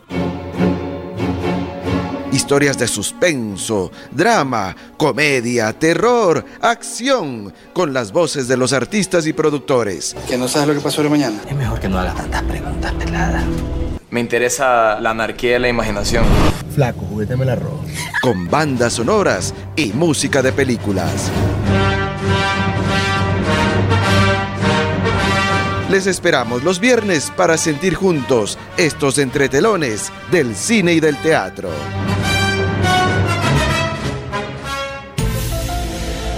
No estamos solos en el universo. Alguien nos observa. ¿Te das cuenta? ¡Qué papelón, loco! Con tanta contaminación, con las ciudades hacinadas, la inequidad y el deterioro del ambiente. ¿Qué dirán los aliens? Únete a la resistencia y vamos a salvar a nuestro planeta. Escucha Radio Peatón, el programa de los que caminan y no contaminan. Todos los jueves a las 18 horas. Ecología urbana, derecho a la ciudad, espacio público, movilidad sostenible. Radio Peatón, los jueves a las 18 horas por Radio Pichincha.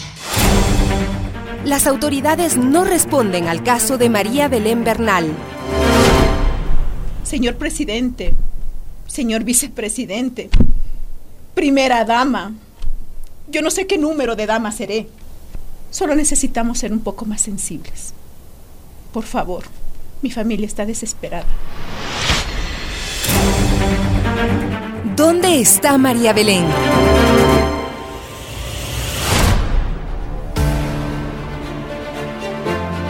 Radio Pichincha. Amigos, estamos de regreso. Queremos agradecerles a todos, todas, todos quienes nos acompañan a través de nuestras redes sociales y por la frecuencia en vivo 95.3 FM y 94.5 FM en el noroccidente de la provincia. Tenemos a queridos amigos y amigas oyentes que también están acá en la radio Pichincha que nos están acompañando y vamos más adelante a tener algunas inquietudes. Queremos volver eh, ya para analizar eh, con mayor eh, amplitud el tema de la violencia de género y las desapariciones, ¿no? El caso de eh, María Belén Bernal eh, definitivamente en este momento es también un caso mediático, pero eh, hay muchos otros casos que también necesitan visibilizarse. Y ahí hay que destacar lo que está haciendo Elizabeth Otavalo, la madre de María Belén, es poniendo en el centro del debate todos estos temas. Pamela, entendemos que tú también pues tienes que irte en un momento porque como Warmi están apoyando a, Elizabeth y el día de hoy hay una convocatoria. eh, Cuéntanos un poquito eh, cómo va a ser la logística, dónde van a estar, eh, dónde esperan que se concentren las mujeres y los hombres también si quieren ir, las personas eh, sexogenéricas, las, las diversidades, que estemos todas, todas y todas. Elizabeth, eh, Elizabeth está clamando que le devuelvan a su hija. Y en ese marco ella eh, lo ha expresado muy fuerte, contundentemente, ha hecho un llamado a todas las mamás, a todas las mujeres, a toda la sociedad que quizá está viviendo este dolor, esta angustia, pero sobre todo un llamado a la indignación. Creo que eso en el fondo es lo que le motiva eh, el haber estado viviendo y que prácticamente le cambió su vida este hecho, el, el hecho de que su hija está desaparecida, le cambió, como decía eh, las, decían las compañeras, hay un niño al que se le cambió su vida, hay una familia a la que se le cambió su vida y sin duda es una lucha que tiene que seguir dándola. Su fortaleza ha sido realmente para, para quienes la hemos visto, creo que todo el mundo la ha visto, realmente admirable. Y pues ha convocado ella el día de hoy a un plantón en los bajos del Ministerio de Agricultura a las 4 de la tarde, ella va a estar ahí. Esperamos y hacemos también un llamado, unimos nuestras voces para que el día de hoy podamos acompañarla, podamos estar ahí, exigiendo que la Policía Nacional le devuelva a su hija la responsabilidad que hoy... Eh, tiene el Estado, la responsabilidad que hoy tiene la policía realmente es, es muy grande. Esperamos que haya, más allá de las opiniones de los funcionarios públicos que han dado declaraciones, justamente lo que ustedes decían hace unos momentos, que den una respuesta, que hay una madre que clama por su hija y que devuelvan a María Belén.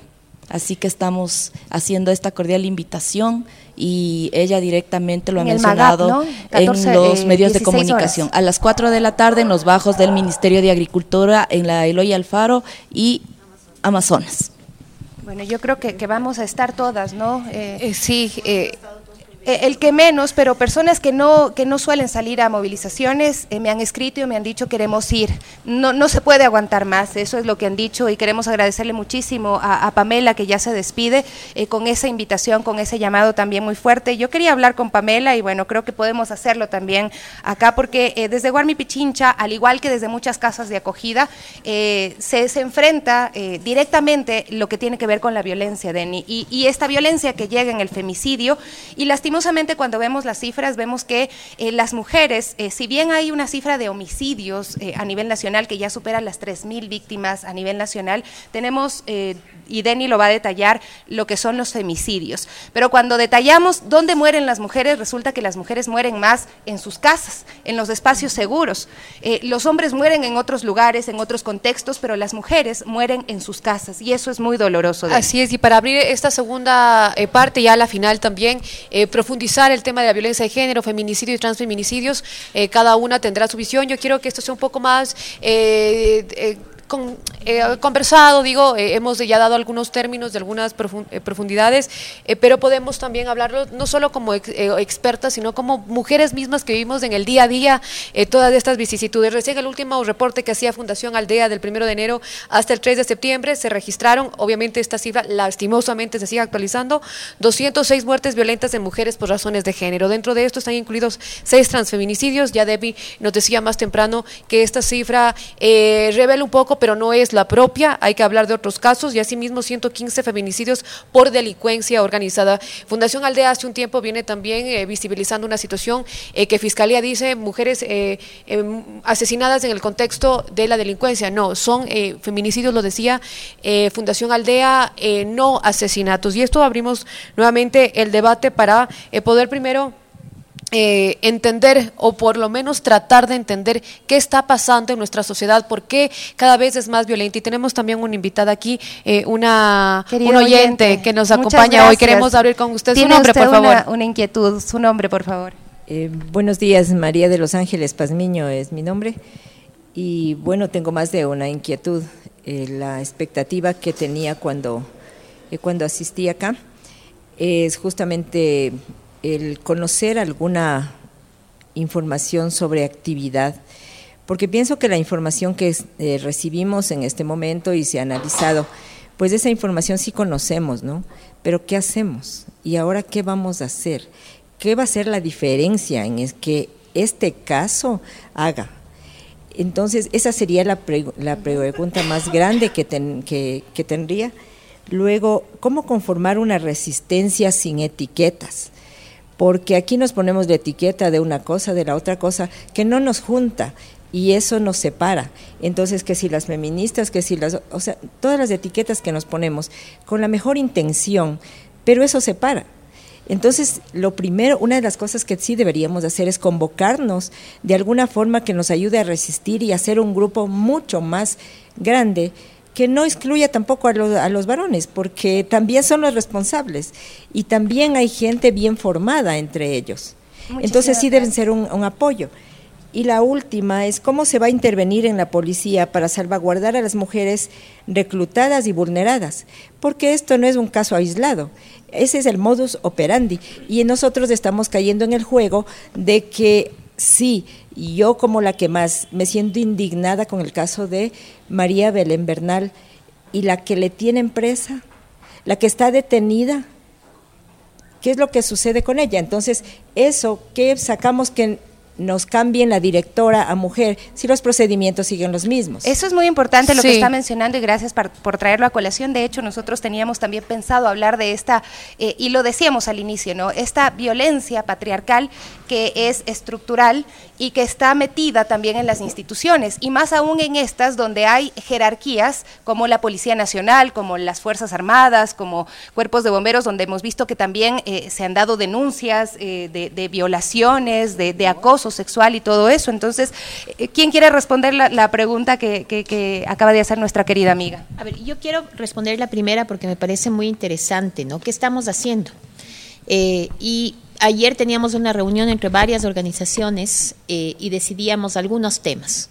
Salieron a la luz o algunas ideas que todavía están por materializarse, pero lo que quiero que quede en el imaginario de todos es que no vamos a parar y eso es importante.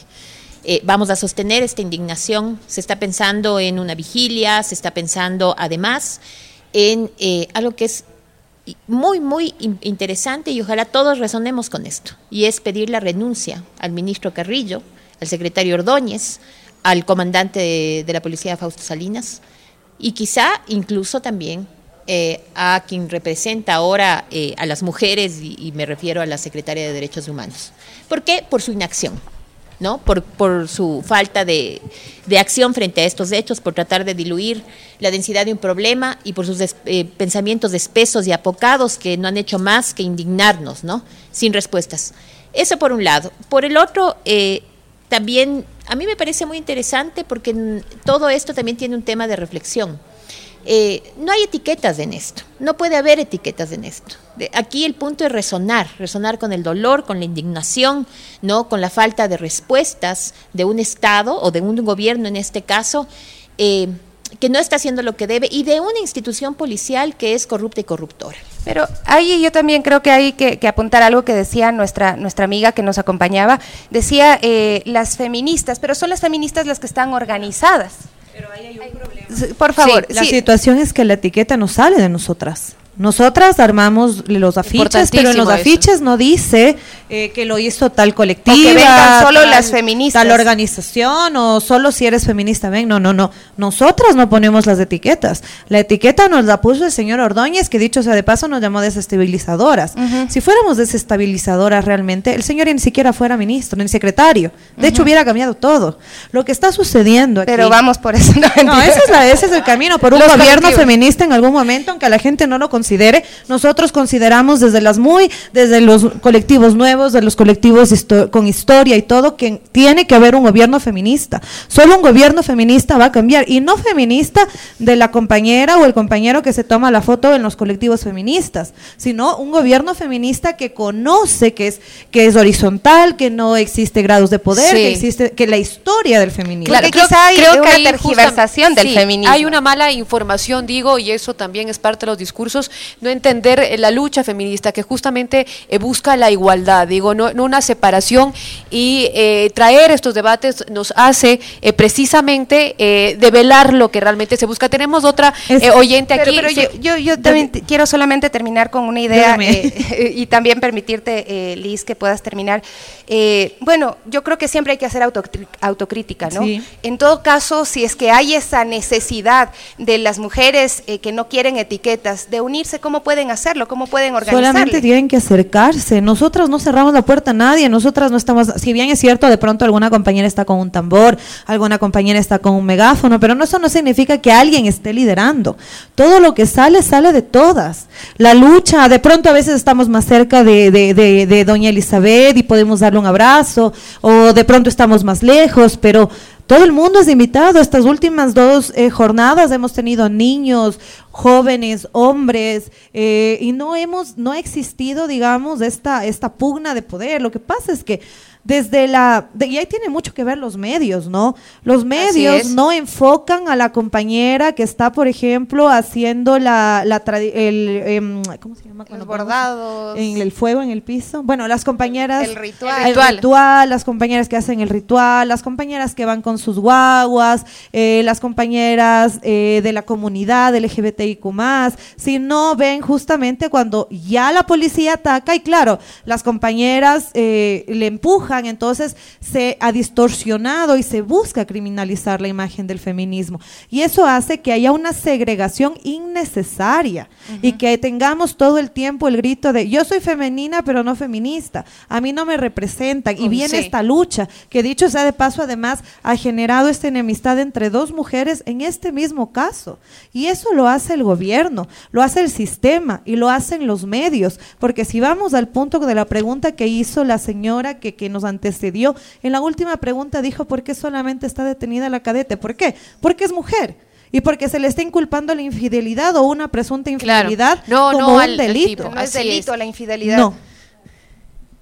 Yo también quiero acotar en esta parte eh, de qué hacemos como feministas. Y realmente nosotras estamos aquí en representación de organizaciones que activamos, que hacemos eh, plantones, marchas, pero creo que debe de empezar por interiorizarlo desde la familia, desde el hogar, desde cómo son construidas esas dinámicas machistas eh, que se ejecutan, se ejecutan. Ustedes como eh, adolescentes, jóvenes, pueden ver las crianzas, pueden ver cómo eh, este imaginario machista en el que todos hemos crecido. Pero nadie se quiere meter en la casa, porque incluso en este caso vemos que hay un oficial que le dice... Pero debe de ser nuestra construcción Claro, nosotros primordial. estamos haciendo el intento, pero, en general el imaginario es nadie se debe meter en la casa de nadie. O justamente el video que veíamos recientemente del policía también agrediendo en la calle, eh, todos impávidos, pero ahí también la reflexión es, eh, digo, no puedes quedarte impávido, pero ¿cómo actuar? Porque había veces también que dentro de este sistema machista decían, eh, si uno eh, se mete, es la propia mujer la que le defiende a su agresor. Y esas son varias, va- varias vicisitudes que también hay que, que, que informarnos, ¿no? construido por la sociedad machista que nos ha instruido con esa estupidez de que el peor enemigo de una mujer es una mujer y que eh, la, lo- la ropa sucia se lava en casa. Solamente es retórica. Pero al momento que quienes hemos tenido la posibilidad de ver una discusión en la calle en esos contextos, decir, hey, ¿qué te pasa? Pues Así es. Algo y no es que la mujer todo el tiempo Sí. le dice, oye, no le toques. Sí, han habido situaciones, pero entendamos lo que significa. Ahí, frente a, la pregunta que hacía la, la radio escucha, que además me parece bien interesante que podamos juntar, ¿no es cierto?, también a, a- a radio escuchas que quieren expresar esas preguntas. Yo creo que hay que dividir en este qué hacemos, necesitamos también mirar que hay algo que es urgente, que es la exigencia del regreso con vida de María Belén, ya lo decía doña Lidia, la búsqueda se hace bajo la presunción de vida, no bajo la presunción de un cuerpo que está en una quebrada. Eso es lo urgente, eso es lo inmediato. Pero ya en este debate que, se, que, hemos abierto por acá con Debbie, con, con Liz, Creo que es importante mirar que además de lo urgente está lo importante. Lo importante es precisamente esas otras construcciones. Es importante que podamos empezar a construir otro tipo de relatos y no solamente otro tipo de relatos, sino otro tipo de acciones que justamente eh, dejen a un lado los discursos normalizadores de la violencia como un asunto privado, como un asunto personal. Liz, al inicio de su intervención en el bloque anterior, decía que Ecuador ya ocupa el puesto número uno en impunidad en cuanto a eh, violencia eh, relacionada con las mujeres, evidentemente también con las diversidades, eh, con las diversidades con los niños. Entonces, el momento en el que tu país es el primero en Latinoamérica en propiciar la impunidad de estos hechos, ya no es un asunto personal, ya no es un asunto privado, ya ha pasado incluso a la esfera de lo público y sobre esa esfera de lo público es donde tenemos que empezar a construir este otro tipo de, de mecanismos. Evidentemente es un trabajo de larguísimo aliento, evidentemente no se Sí. acaba hoy con la marcha convocada, no se, acaba, no se acaba mañana ni dentro de una semana. El propio ASFADEC ha tenido un proceso de más de 10 años en los que asumiendo el rol del Estado, incluso ha tenido que propiciar una ley para desapariciones para que se puedan hacer investigaciones. Así es. Entonces, lo urgente de lo importante, lo urgente es la exigencia del regreso con vida de María Belén Bernal y lo importante es todos los fenómenos que se van a derivar de esa discusión. ¿Querías agregar algo más, Debbie? Sí. Sí, yo quiero que- eh, decir que ahora es importante reafirmar el significante de lo que es ser feminista. Y ser feminista no significa ser mujer o una cuerpa feminizada. Es la unión. Y lo que está haciendo ahora la policía en poner en estos cargos ahora a mujeres, eh, realmente es como, eh, ahora enfréntense entre ustedes ahora distorsionemos, eh, hagamos aparentar. La policía jamás ha sido feminista. La policía jamás ha tenido tampoco unas prácticas feministas y a nosotras que estamos como en ese en marchas ahí sosteniendo la calle, la policía sí nos agrede por ser feministas, sí nos ve con ese sesgo de prejuicio, sí nos ve con, con esa tampoco lo interiorizan, porque yo muchas veces me he acercado a la señora policía y le he dicho, ¿sabe qué? Hay este manifiesto, hay este flyer, tome, infórmese, porque también le compete. Y no, es un rechazo total. Es demasiado decir que, o sea, no, no estamos de acuerdo en que estas mujeres, por ser mujeres, ahora tengan estos cargos cuando su historia habla de otras cosas. Por ejemplo, la, esta, esta señora era ed- edecán de María Paula Romo y María Paula Romo violentó y ella surgió diciendo que era feminista y a la final nos violentó a las mismas mujeres. Sí, así es. Eh, solo, solo hago algo más. eh, eh, le doy la palabra primero a, Lidia, que usted tenía eh, la, la- Sí.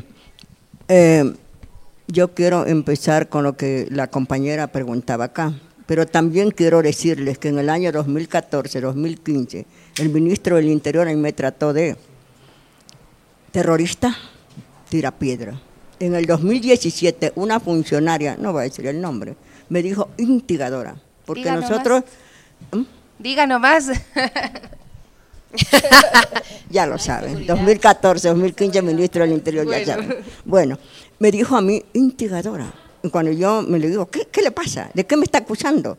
Entonces ella dijo, no, no, no, sabemos que usted es un activista y todas esas cosas. Pero lo que pasa es que el ser activista y empezar a defender de- derechos nos convierte a nosotros también en personas que nuestra vida corre riesgo. Así Y de es. ser defensores de derechos humanos somos las primeras donde un gobierno nos apunta. Entonces, ¿qué le quiero decir a la señora? Que no tenga miedo. Nosotros, Alfadec, somos de hombres y mujeres desaparecidos. Salen a las calles hombres y mujeres a protestar, a exigir, porque cuando se habla de, qué queremos nosotros, ¿qué quiere Alfadec? Una investigación apegada a la verdad. Queremos justicia, queremos memoria y por eso ASFADEC ahora realiza un plantón cada mes por la memoria de los desaparecidos en el mes como que tenemos ahora de Sí. septiembre. Luis Velázquez, Óscar Suárez, Johnny Chiriboga, Mayra Quilo, Natalia Subía, Viviana Llanza, María Lobronqui, Jefferson Guaminga, Kerly Verde Soto, José Salazar y otros más. Pero con Natalia Subía, ¿qué pasó? Desaparece un 15 de septiembre del año 2018, ¿no? 18. Y luego se le encuentra a ella muerta en pedazos. Pero no le encontró la investigación, le encontró gente que limpiaba una quebrada. Aquí Qué tenemos a una niña también de Naranjitos. Aquí está la niña. Esta niña. Y el manejo de, de las osamentas también es, es un problema, ¿no? Esta niña. Por favor, Sí. el micrófono, Lidia. Habla Ya. el micrófono. A ver, téngame, por favor. Sí. Ya. Esta niña, Yajaira Martillo, a ver, Alvarado Martillo, fue localizada luego después de no sé cuántas. Alfadec tuvo que ir a Guayaquil a realizar una, un plantón por Roy Gordillo y los desaparecidos de Guayaquil. Nos trasladamos a Naranjito también, en plena pandemia.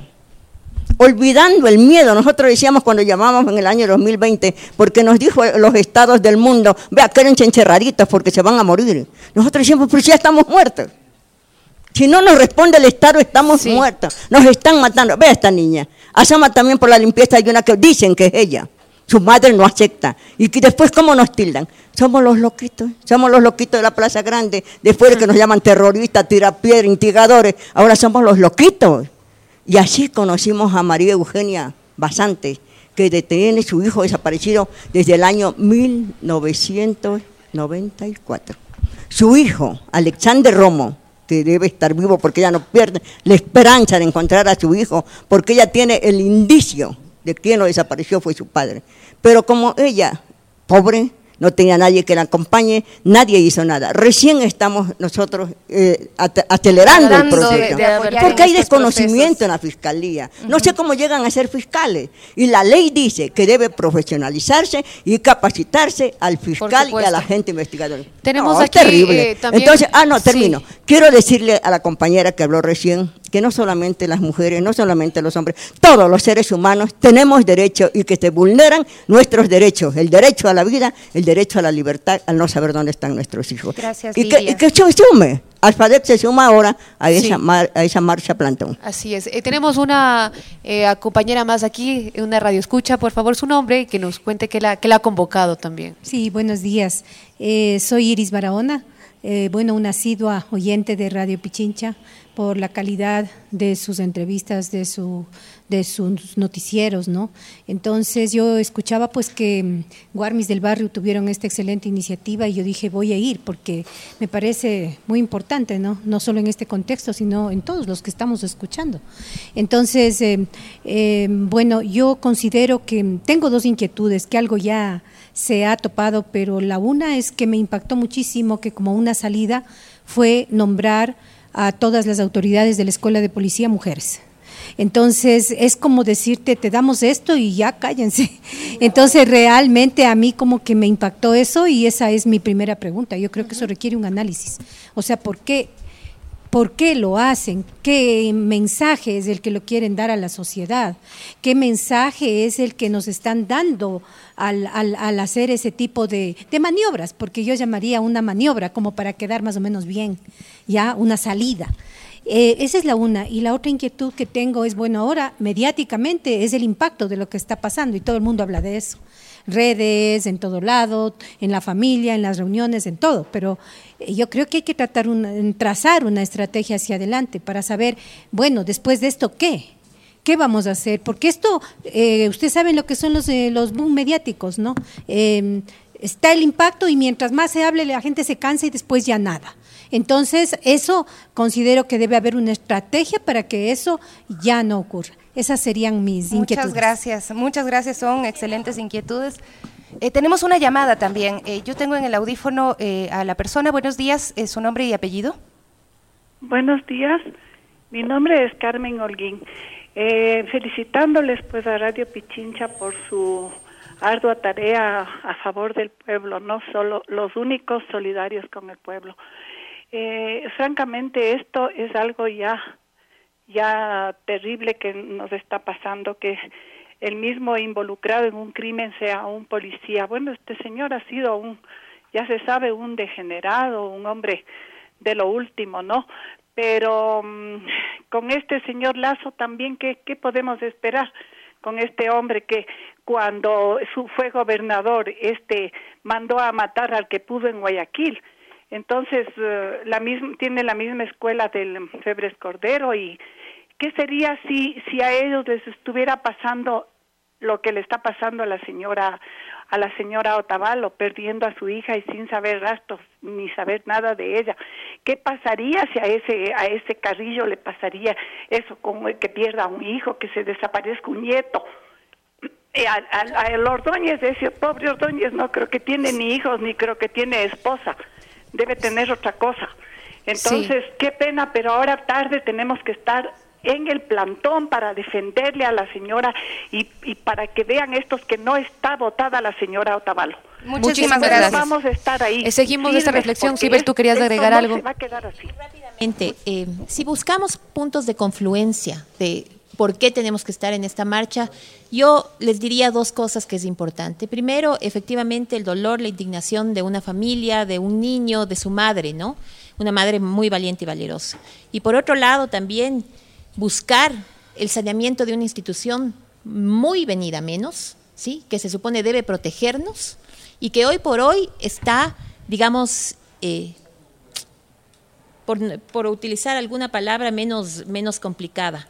Eh, Digamos que venida menos o desprestigiada, pero un desprestigio que, que hace que cada día un policía sea arrestado en el Ecuador por haber cometido un delito. Ese es el desprestigio, ¿no es cierto? 1.898 policías ecuatorianos apresados desde el 2018 a esta fecha. Entonces, si no buscamos el sanear esta institución, si les vamos a escuchar y permitir que los mensajes que mandan las autoridades sean para minimizar un hecho y, tacharlo únicamente de excepcional, estamos siendo cómplices de esto. Entonces, eh, queremos unirnos, exijamos respuestas. No solamente eh, por el caso de María Belén, que es dolorosísimo, Daniela, Dayana Ortega también murió de ocho meses, ¿no? Asesinada. Ayer fue encontrado un cuerpo también en, en una, eh, no recuerdo la Con siete, siete puñaladas. ¿Dónde? En el río Daule. Exactamente. Resonemos con esto, ¿sí? Con, con el, el dolor que nos causa ver, eh, ¿no? Eh, desaparecida a, a María Belén, una desaparición forzada. Además, comencemos a hablar de las cosas que debemos poner un nombre, porque ¿saben nombre. La violencia se disculpa cuando se la justifica y se la justifica cuando no se la habla con total claridad. Esta es una desaparición forzada, en donde el Estado está metido y tiene que responder. Y creo que por ahí deberíamos comenzar. Elizabeth, ¿querías agregar algo más? Alice, perdón. Sí, yo quería agregar en lo que quedamos en, en el hace unos minutos, el hecho de, de- de ubicar a mujeres en, en rangos superiores. Ya lo vivimos, ya tuvimos una comandanta, eh, lamentablemente muy, todo mal. Eh, el hecho de hacer eso en estos contextos sigue siendo violencia simbólica sigue siendo ejer- sigue ejerciendo y perpetua- perpetuando este discurso falaz, abusivo y agresivo de eh, a la mujer, es que si la tocan entonces las feministas son las locas, las mujeres están mal. Lo que decía eh, mi señora, eh, manifestaba, sí, somos los locos, somos las locas, sí, para eso somos. Esos son las víctimas para el Estado. Esos son las víctimas para la fiscalía. ¿Y cómo son no las locas, loca son si las exageradas. Y cuando somos las abogadas de las víctimas quienes vamos a reclamar, Las- somos Las defensoras de las la- locas. no, no. Las feminazis. Atiéndele nomás a la doctora porque ya de venir a joder, perdón la expresión. Ya, doctora, cálmese. No, usted no se cansa. Ya cállese. Ya basta. Años pasan los procesos, que las víctimas Sí. llegan a pensar inclusive que no siguen los procesos por las, por las defensas, por las abogadas. Y claro, nunca va a faltar alguien que le diga, no, no, aquí todo se arregla. Y tampoco se va a arreglar, porque no depende, sino depende de lo que está haciendo el sistema. Y algo sí hay que manifestar. El, el plantón que tuvimos el día jueves fue en la comandancia. El día jueves que fue en la comandancia nos lanzaron como 20 policías mujeres. ¿Con qué afán? ¿Cuál es la necesidad? ¿Por qué hacen eso? ¿Por qué? Porque quieren ver enfrentadas a las mujeres. Porque eso, Eso- eso es alimenta el aquí. morbo del macho, es del aquí. patriarcado. Y una cosa sí hay que decir y lo voy a decir muy enfáticamente. Señores policías, señores ministros, de agresores, de machistas, de misóginos, de desaparecedores, de femicidas, no se vuelve y no se va a volver. Y si ustedes no dicen la verdad, vamos a seguir todos los días en las calles, porque el boom mediático es verdad, va a venir mañana más tarde y no vamos a alejarnos de la realidad. Mañana más tarde va a venir otro caso y vamos a también que tener que salir. Entonces es por eso que convocamos también a la sociedad civil a acercarse todas las personas que no tienen respuesta, porque el sistema no funciona y hay muchas entidades y muchas direcciones dentro de las entidades que tienen el nombre, pero no pueden hacer nada, o al menos son las respuestas que dan, ¿no? Aparte plata Sí. perdida, digamos. Quiero agregar solo un par de comentarios que también nos hacen por las redes sociales antes de darle el paso mi querido eh, amigo. Eh, uno de ellos es Juliana Carvajal. Todas las muertes y desapariciones deben ser aclaradas. Camille Guerra también nos saluda desde YouTube. Si no levantamos la voz con enfoque de género, generacional, sexogenérico por las desapariciones y violencias estructurales, el Estado seguirá pensando que tenemos miedo. Exigimos justicia con verdades. También hay otras interrogantes. Juliana Carvajal dice algún crimen que se haya resuelto en el gobierno del encuentro. Eh, la pregunta también es eh, cuántos más eh, habrá. Y le invito, usted también tiene una reflexión, alguna pregunta aquí a todas las compañeras. Sí, primero, buenos días con todos ustedes. Segundo, aplaudir este tipo de iniciativas de la radio. Yo la verdad estoy aquí porque haciendo un pequeño par en mis actividades profesionales, vine con una expectativa de escuchar a personas muy valiosas. Pero tengo que confesar un poquito que me, como que me siento un poquito defraudado. ¿Por qué? Porque he escuchado lo mismo que he escuchado en estos 10 días. Exactamente lo mismo, más o menos. Y este tipo de conversatorios, no sé cómo se llame periodísticamente, tienen que ser mucho más. ¿Y qué quiere escuchar? Ok, voy ya. Me hubiese gustado o quisiera escuchar un análisis un poquito más profundo de cuáles son las causas, causas, sean individuales, grupales, eh, de sociedad, estructurales, que están originando esta situación que nos está alarmando a todos ya. Ya no solo es problema de mujeres, es problema de todos, de toda una sociedad. Que se desaparezca una mujer, gravísimo, pero también que desaparezca un hombre es gravísimo. Pero estamos Entonces, analizando, por ejemplo, eh, el tema de que los, las mujeres mueren en sus casas, los lugares que deberían ser seguros, y eso no podemos invisibilizarlo. Por eso apuntamos al tema de el tratamiento con visión de género. Perfecto, pero sí Pero considero perdón, que se hay debe- una si situación. me dejan Eh, es terminar, que- si me de- de tergiversar la situación, No, los no. hombres no mueren por ser hombres. Los hombres mueren en actos delictivos, en rendición de cuentas, no porque le dicen a una mujer que no quieren tener sexo, no porque le dicen a una mujer que no quieren tener una relación sentimental, no porque le dijo que no.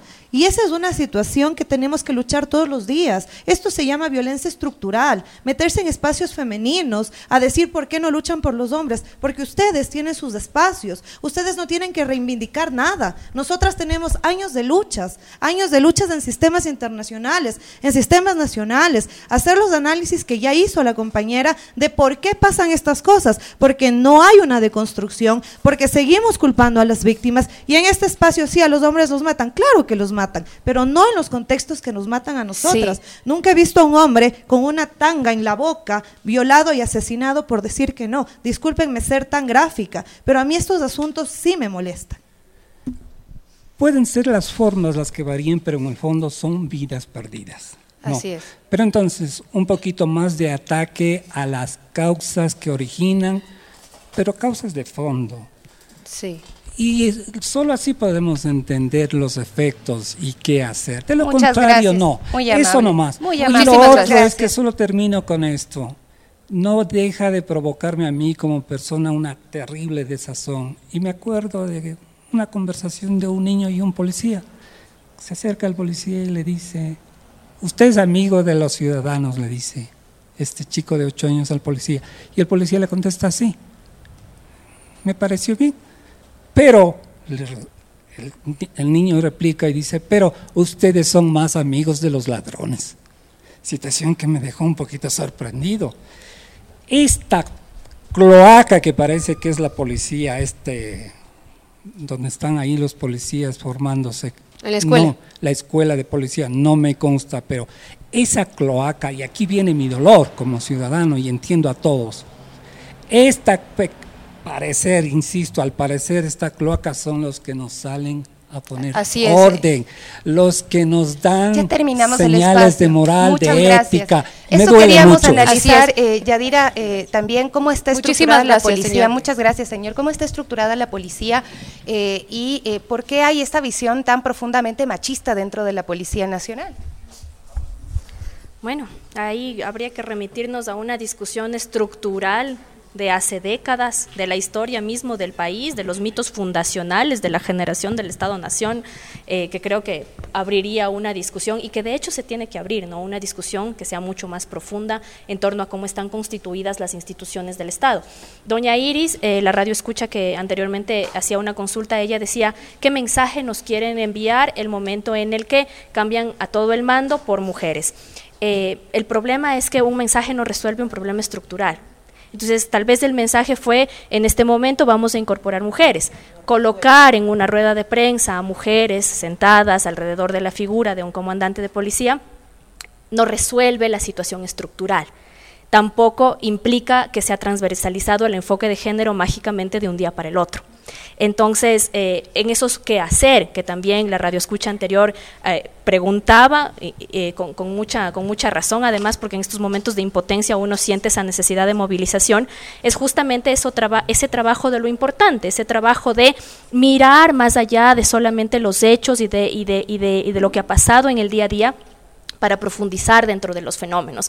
Lamentablemente, problemas estructurales, crisis estructurales de los estados y de sus instituciones no se resuelven con mensajes, no se resuelven con ruedas de prensa. Muchas veces se quiere decir que es un problema de comunicación, es un problema del vocero en el momento de expresar las cosas que tiene que expresar. Ese es un problema estructural que tiene que ser revisado. Eh, gracias, Yadi. Eh, se nos está acabando el tiempo, lastimosamente es una pena, pero quiero que cada una se tome, sé que es muy, eh, tal vez eh, abusiva, pero decir eh, un minuto para una reflexión o un cierre, una denuncia, lo que ustedes sientan que quieran decir. Hay varias ideas, creo que también invitar a las personas que nos escuchan, es importante también entender qué pasa en las calles, ¿no? Eh, qué, qué, piensan las personas, adolescentes, jóvenes, adultas de la tercera edad, etcétera, que nos escuchan ahora y justamente la idea también es un poco incomodar, porque de ahí salen las reflexiones. Quisiera iniciar, si quieres tú, Debbie, bueno, que tienes el micrófono y un minuto para cada una. Muchísimas gracias.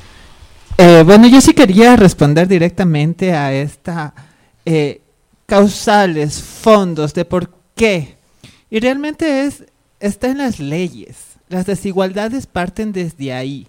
Hace 10 años ya se planteaba esto de que femicidio o feminicidio. La diferencia es femicidio, la muerte de una mujer, y feminicidio, que el Estado se haga cargo, es responsable. En este caso de, de María Belén, la policía es la ejecutora y la que encubre y la que está poniendo las trabas. Esto ya se ha, puesto en debates años de años. No es ahora que por qué estamos repitiendo los discursos o por qué estamos dando las mismas palabras. No, esto ahora debe de entrar en la conciencia de la gente. ¿Por qué son estas desigualdades para las mujeres? ¿Por qué las mujeres son violentadas? ¿Por qué las mujeres son asesinadas? Y realmente parte de estos sistemas estructurales, como bien lo dijeron las compañeras, pero también está responsable la sociedad. Esta sociedad que no ha cambiado. Si tú piensas eh, que las feministas tienen como este prejuicio, este tabú, este sesgo, pues eh, tenemos que averiguar más, porque todos somos víctimas de violencia. Pero ¿por qué para las mujeres eh, nos afectan más? Yo creo que, que debemos de impulsar un cambio, de impulsar una unión. Y para eso estamos haciendo estas marchas, estos encuentros, estas manifestaciones, que nos sumamos. Día a día defendemos derechos, día a día defendemos vidas, pero ahora es María, eh, María Belén y mañana quién? mañana puede ser tu hermana, tu mamá. Muchas gracias. Eh, cuando poníamos precisamente en las redes el comentario que, realizábamos sobre este tema, eh, muchas personas nos contaban su experiencia y nos decían, yo llamé a la policía porque mi marido me estaba agrediendo, se rieron en mi cara, me dijeron, es su marido, o que una mujer le diga a un policía, me violó mi esposo, creen que es imposible que eso pueda ocurrir porque es su esposo, ¿cómo no va a tener relaciones sexuales con su esposo? Y estas cosas nos atraviesan, nos están haciendo mucho daño como sociedad. Eh, por favor, Sibel, podemos concluir? Yo creo que ahora en días afónicos, ¿no? En donde lo más duro, lo más doloroso eh, no encuentra, no ha encontrado sino muros de piedras y púas, ojalá podamos encontrar causa y consuelo. Eso por un lado. Por el otro, eh, esa omertad policial debe acabar Porque si hablamos de inseguridad en general para esta población, para nosotros, miembros de este país, debe comenzar por sanear una institución, como yo les decía, que es corrupta y corruptora. Por ahí debemos comenzar. También tenemos que eh, entender que estamos frente a un crimen de Estado y que si algo hemos aprendido durante 40 años, casi 38 desde la época de los hermanos Restrepo, es que tenemos derechos y dignidad. Y esos derechos y dignidad deben verse plasmados hoy, por ejemplo, en la protesta que ha convocado la madre de María Belén. No van a salir, eh, digamos, bien librados de esta situación eh, las autoridades del gobierno. No pueden salir bien librados porque han cometido errores, porque no saben qué hacer y cómo. Son ineficientes, son negligentes. Y si nosotros comenzamos a apoyar o a upar estas negligencias e ineficiencias, toda la sociedad ecuatoriana va a salir perdiendo. Entonces es hora de, de pensar en esta respuesta. Y únicamente algo más les quiero decir como nos están obligando e insisten devolvernos a los años 90, ojalá podamos hacer una marcha de los eh, crespones morados para poderles, eh, digamos, también de forma eh, reivindicativa y hasta, no sé si, bueno, emulando esta situación en ese momento, podamos todas unirnos y ponerles a pensar a este gobierno. Así es. Muchísimas gracias, Sibel. Vamos con Elidia. Sí, bueno, Muchas gracias. Yo quiero hacer un llamado a la sociedad entera, que ASPADEC tiene ya más de 10 años en las calles exigiendo lo que ustedes también lo han dicho aquí. Exigimos justicia, exigimos verdad, exigimos memoria para nuestros seres queridos, que ellos no son cifras, no son números, son gente que amamos. Entonces, esto de que nos diga el ministro que va a poner mujeres me hacía recordar, seguramente de ahora y en adelante va a ser el gobierno de las Amazonas. Y ustedes saben lo que significa ser gobernados por Amazonas. El hecho de que se cambie una mujer, me decía un periodista antier, entonces usted no confía en su, en su género. Digo, no es que no confío en mi género, sino que ya tuvimos una comandante mujer. Y ustedes como medios de comunicación, ¿recuerdan por qué salió? Entonces, esto de la corrupción son bases de la corrupción que siguen ahí enquistadas y eso no se puede acabar. Yo quiero hacer un llamado a los familiares y amigos de personas desaparecidas, a los amigos de ASFADEC, a todos los medios de comunicación que hoy estamos allí en la calle Amazonas y Eloy Alfaro. Y allí seguiremos y ASFADEC no se cansa porque nosotros decimos en nuestras caravanas y por todas y todos no nos cansamos, nadie se cansa. Muchas gracias, Lidia. Eh, ¿Por qué seguimos hablando de lo mismo? Porque las cifras no mejoran, porque más bien han empeorado, porque nos sigue pasando y cada vez eh, pues son los casos también más cercanos, ¿no? Eh, desde el mismo tema de la delincuencia, desde la violencia de género, eh, se va acercando, va acercando y nos va acercando a nosotras las mujeres. Por eso estamos diciendo basta y por eso vamos a seguir hablando de lo mismo hasta que cambie esta sociedad. ¿Quieres concluir, por favor? Lisette. Sí, eh, reitero el agradecimiento a ustedes, al medio de comunicación, por crear estos valiosísimos espacios que nos permiten sobre todo hablar con frontalidad y no con, una, un aspecto quizá de compromiso con algo o alguien. Eh, he sido durante los últimos años una de las detractoras más eh, presentes en contra del sistema de justicia, de, de, cómo actúan contra las víctimas, de cómo efectúan estas situaciones. Y dentro de todo este camino nos hemos encontrado con que ninguna institución realmente funciona. Eh, hablamos muy poco del transfemicidio de la compañera Jessica Martínez en la ciudad de Ambato, pero recordemos que antes de ella haber sido asesinada de esa manera tan brutal, en el mes de octubre del 2021, un... Eh, pseudo periodista en la ciudad de Ambato, salió con su celular y en un en vivo y con mucho respeto a la sociedad eh, diversa y demás, decía, ahí están los mecos, ahí están los maricones, es que ellos son los criminales. Meses después, Jessica está muerta. Entonces, no podemos todo tampoco culpar al crimen organizado, no podemos todo centrarlo en ese sentido. Todo, aunque no les guste, aunque no les parezca, tiene perspectiva de género, porque en todo estamos involucradas. ¿Qué han hecho las mujeres? Nos han dicho por esta sociedad. Primero, parir a toda, en primera instancia. Entonces, solo por ahí necesitamos como que se reconozca. Llevamos años reivindicando derechos y lo seguiremos haciendo.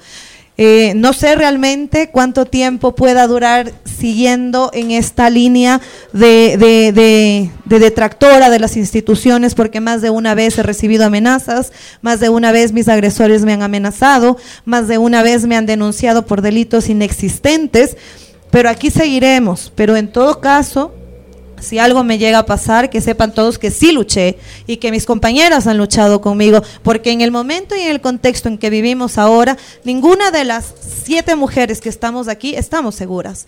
Entonces, más quienes demostramos y damos un rostro a la verdad, a la búsqueda de justicia, que peleamos, que discutimos con la policía, que discutimos con las instituciones, que, que, que han buscado la manera, la palabra feminista como un insulto, no es un insulto. En algún momento y discúlpenme la expresión, la palabra puta como un insulto, y nació el, eh, la marcha de yo soy puta. Entonces, todo lo que busquen como insulto no lo es. Nosotras reivindicamos. Muchísimas gracias y seguimos en la lucha. Nos vemos a las cuatro y por María Belén nadie se cansa. Así gracias. es, y cerramos eh, finalmente contigo, eh, ya de un último mensaje o reflexión de, de, este, de este conversatorio más que, que fuera ahora reiterar el agradecimiento, eh, no solamente a Radio Pichincha por la invitación, sino también por las palabras de Lidia, de Sibel, de Debbie, de, de Lisset, que evidentemente desnudan la necesidad de hablar sobre un fenómeno más allá de hablar solamente de un hecho.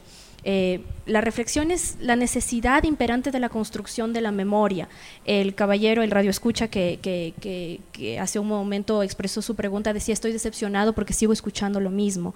Lamentablemente mientras las historias se sigan repitiendo y mientras tengamos estos fenómenos y estos hechos ocurriendo todos los días, ya sea de manera pública o de manera invisible, las historias se van a tener que seguir contando. Y en esa posibilidad de la construcción de la memoria a través de la historia contada y de la palabra también un hecho de resistencia y una resistencia para empezar a lograr cambios que no sean del corto plazo. El caballero también decía, eh, yo quisiera ya empezar a escuchar otro tipo de cosas. Eh, es un síntoma de, de, cómo somos también como sociedad, ¿no? De que queremos resolverlo todo en el instante, queremos resolver todo en un abrir y cerrar de ojos. No queremos empezar a mirar los fenómenos, no nos gusta debatir el fenómeno, queremos huirle al conflicto y en situaciones complejas y en situaciones límites como la que estamos atravesando en estos momentos en el país, descifrar el conflicto, hablar en el conflicto y debatir en el conflicto es lo que es necesario. Me sumo a esa solidaridad con la familia de la doctora María Belén Bernal, me sumo a ese grito del nadie se cansa que evidentemente me interpela personalmente de una forma muy potente eh, y es, de eso se trata. En la memoria, en el trabajo de la memoria, no tenemos que cansarnos, las cosas tienen que seguir siendo dichas hasta que ya no tengamos más cosas que decir porque ya la situación generó un cambio y todos hacemos, somos agentes de esa necesidad de debatir dentro del conflicto. Eso desde mi parte, muchísimas Debbie, gracias. ¿tú, tú, tú sí hablaste al inicio, ¿querías agregar algo o no? Eh, no, solo decirles que igual las organizaciones feministas nos estamos articulando y organizando. Vienen fechas importantes, viene el 28S, que es el Día de la Salud eh, de la Mujer, eh, y estas fechas debemos de posicionarlas, debemos también dejarlas en el, en el imaginario. Igual estamos planeando una acción, una acción en todo el Ecuador, todos los territorios del Ecuador van a hacer una acción el día primero de octubre para develar estos femicidios y estos transfemicidios ante el Estado, ante estas instituciones del Estado. Ustedes solamente tienen que tener esta conciencia, esta voluntad también y sumarse, sumarse como mujeres, como adolescencias, como juventudes, eh, a pedir justicia, a pedir que las vidas se respeten, porque son vidas los que están en juego. Muchísimas, muchísimas gracias. gracias, Debbie. Yo solo, eh, Sofi, quiero agradecer también a Yuko que nos ha dejado estas artes acá. Aquí dice el miedo eh, no vencerá, diferentes fotografías, también una exigencia de los eh, desaparecidos, de las luchas de las diversidades, de las mujeres, eh, de los y las ecuatorianas en general. Yo le quiero agradecer profundamente a todas estas voces eh, profundas, eh, poderosas, que con bastante furia se ha podido evidenciar la molestia que hay de un machismo institucional, estructural y donde además, yo le escuchaba al señor y solo como una última reflexión, eh, hubiese querido que, que explique mejor si eh, le faltaba profundidad solo porque escucha voces de mujeres o porque a veces en los conversatorios hay, tiene que haber un aval de un hombre para que eso se confirme. No es una crítica, es una reflexión donde también las mujeres tenemos que tener la potestad siempre de poder eh, contar nuestras propias historias. Las cifras las demuestran, siguen aumentando los feminicidios, los crímenes de odio contra las mujeres. No es una segmentación, sino es una realidad. Así que yo solo quiero agradecerles de aquí a la radio, a toda la gente eh, que se ha sumado hoy aquí, a Orlando, a Carlitos, a todo el equipo que ha hecho eh, posible que esta transmisión salga el vivo, a Sofi sin duda, porque es un placer también desde el periodismo responder eh, no simplemente eh, discursos, sino desde el periodismo. Así que para Así mí ha sido un privilegio. Amigos, muchísimas gracias. De verdad queremos agradecerles a todos y todas. Lidia quiere decir algo y yo no puedo quitarle la palabra. Todos terminamos con eso que dice, y por todas y todos. Nadie se cansa. Amigos, muchísimas gracias por permitirnos acompañarles. Gracias por hacer esta reflexión desde sus hogares. Siempre estamos abiertos a escuchar opiniones, pero que se sepa que esto está ocurriendo y que nos está ocurriendo en nuestro país y que no se pueden hacer los locos. Basta, no más, no se hagan los locos, asuman la realidad, asuman que las mujeres tenemos miedo en este país y asuman que son sus instituciones los, las que nos están violentando. Buenos días.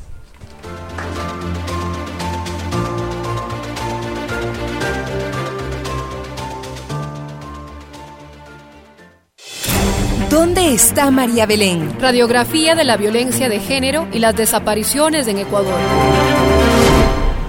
Radio Pichincha, el otro relato. que lo hizo Cristian, que eso es súper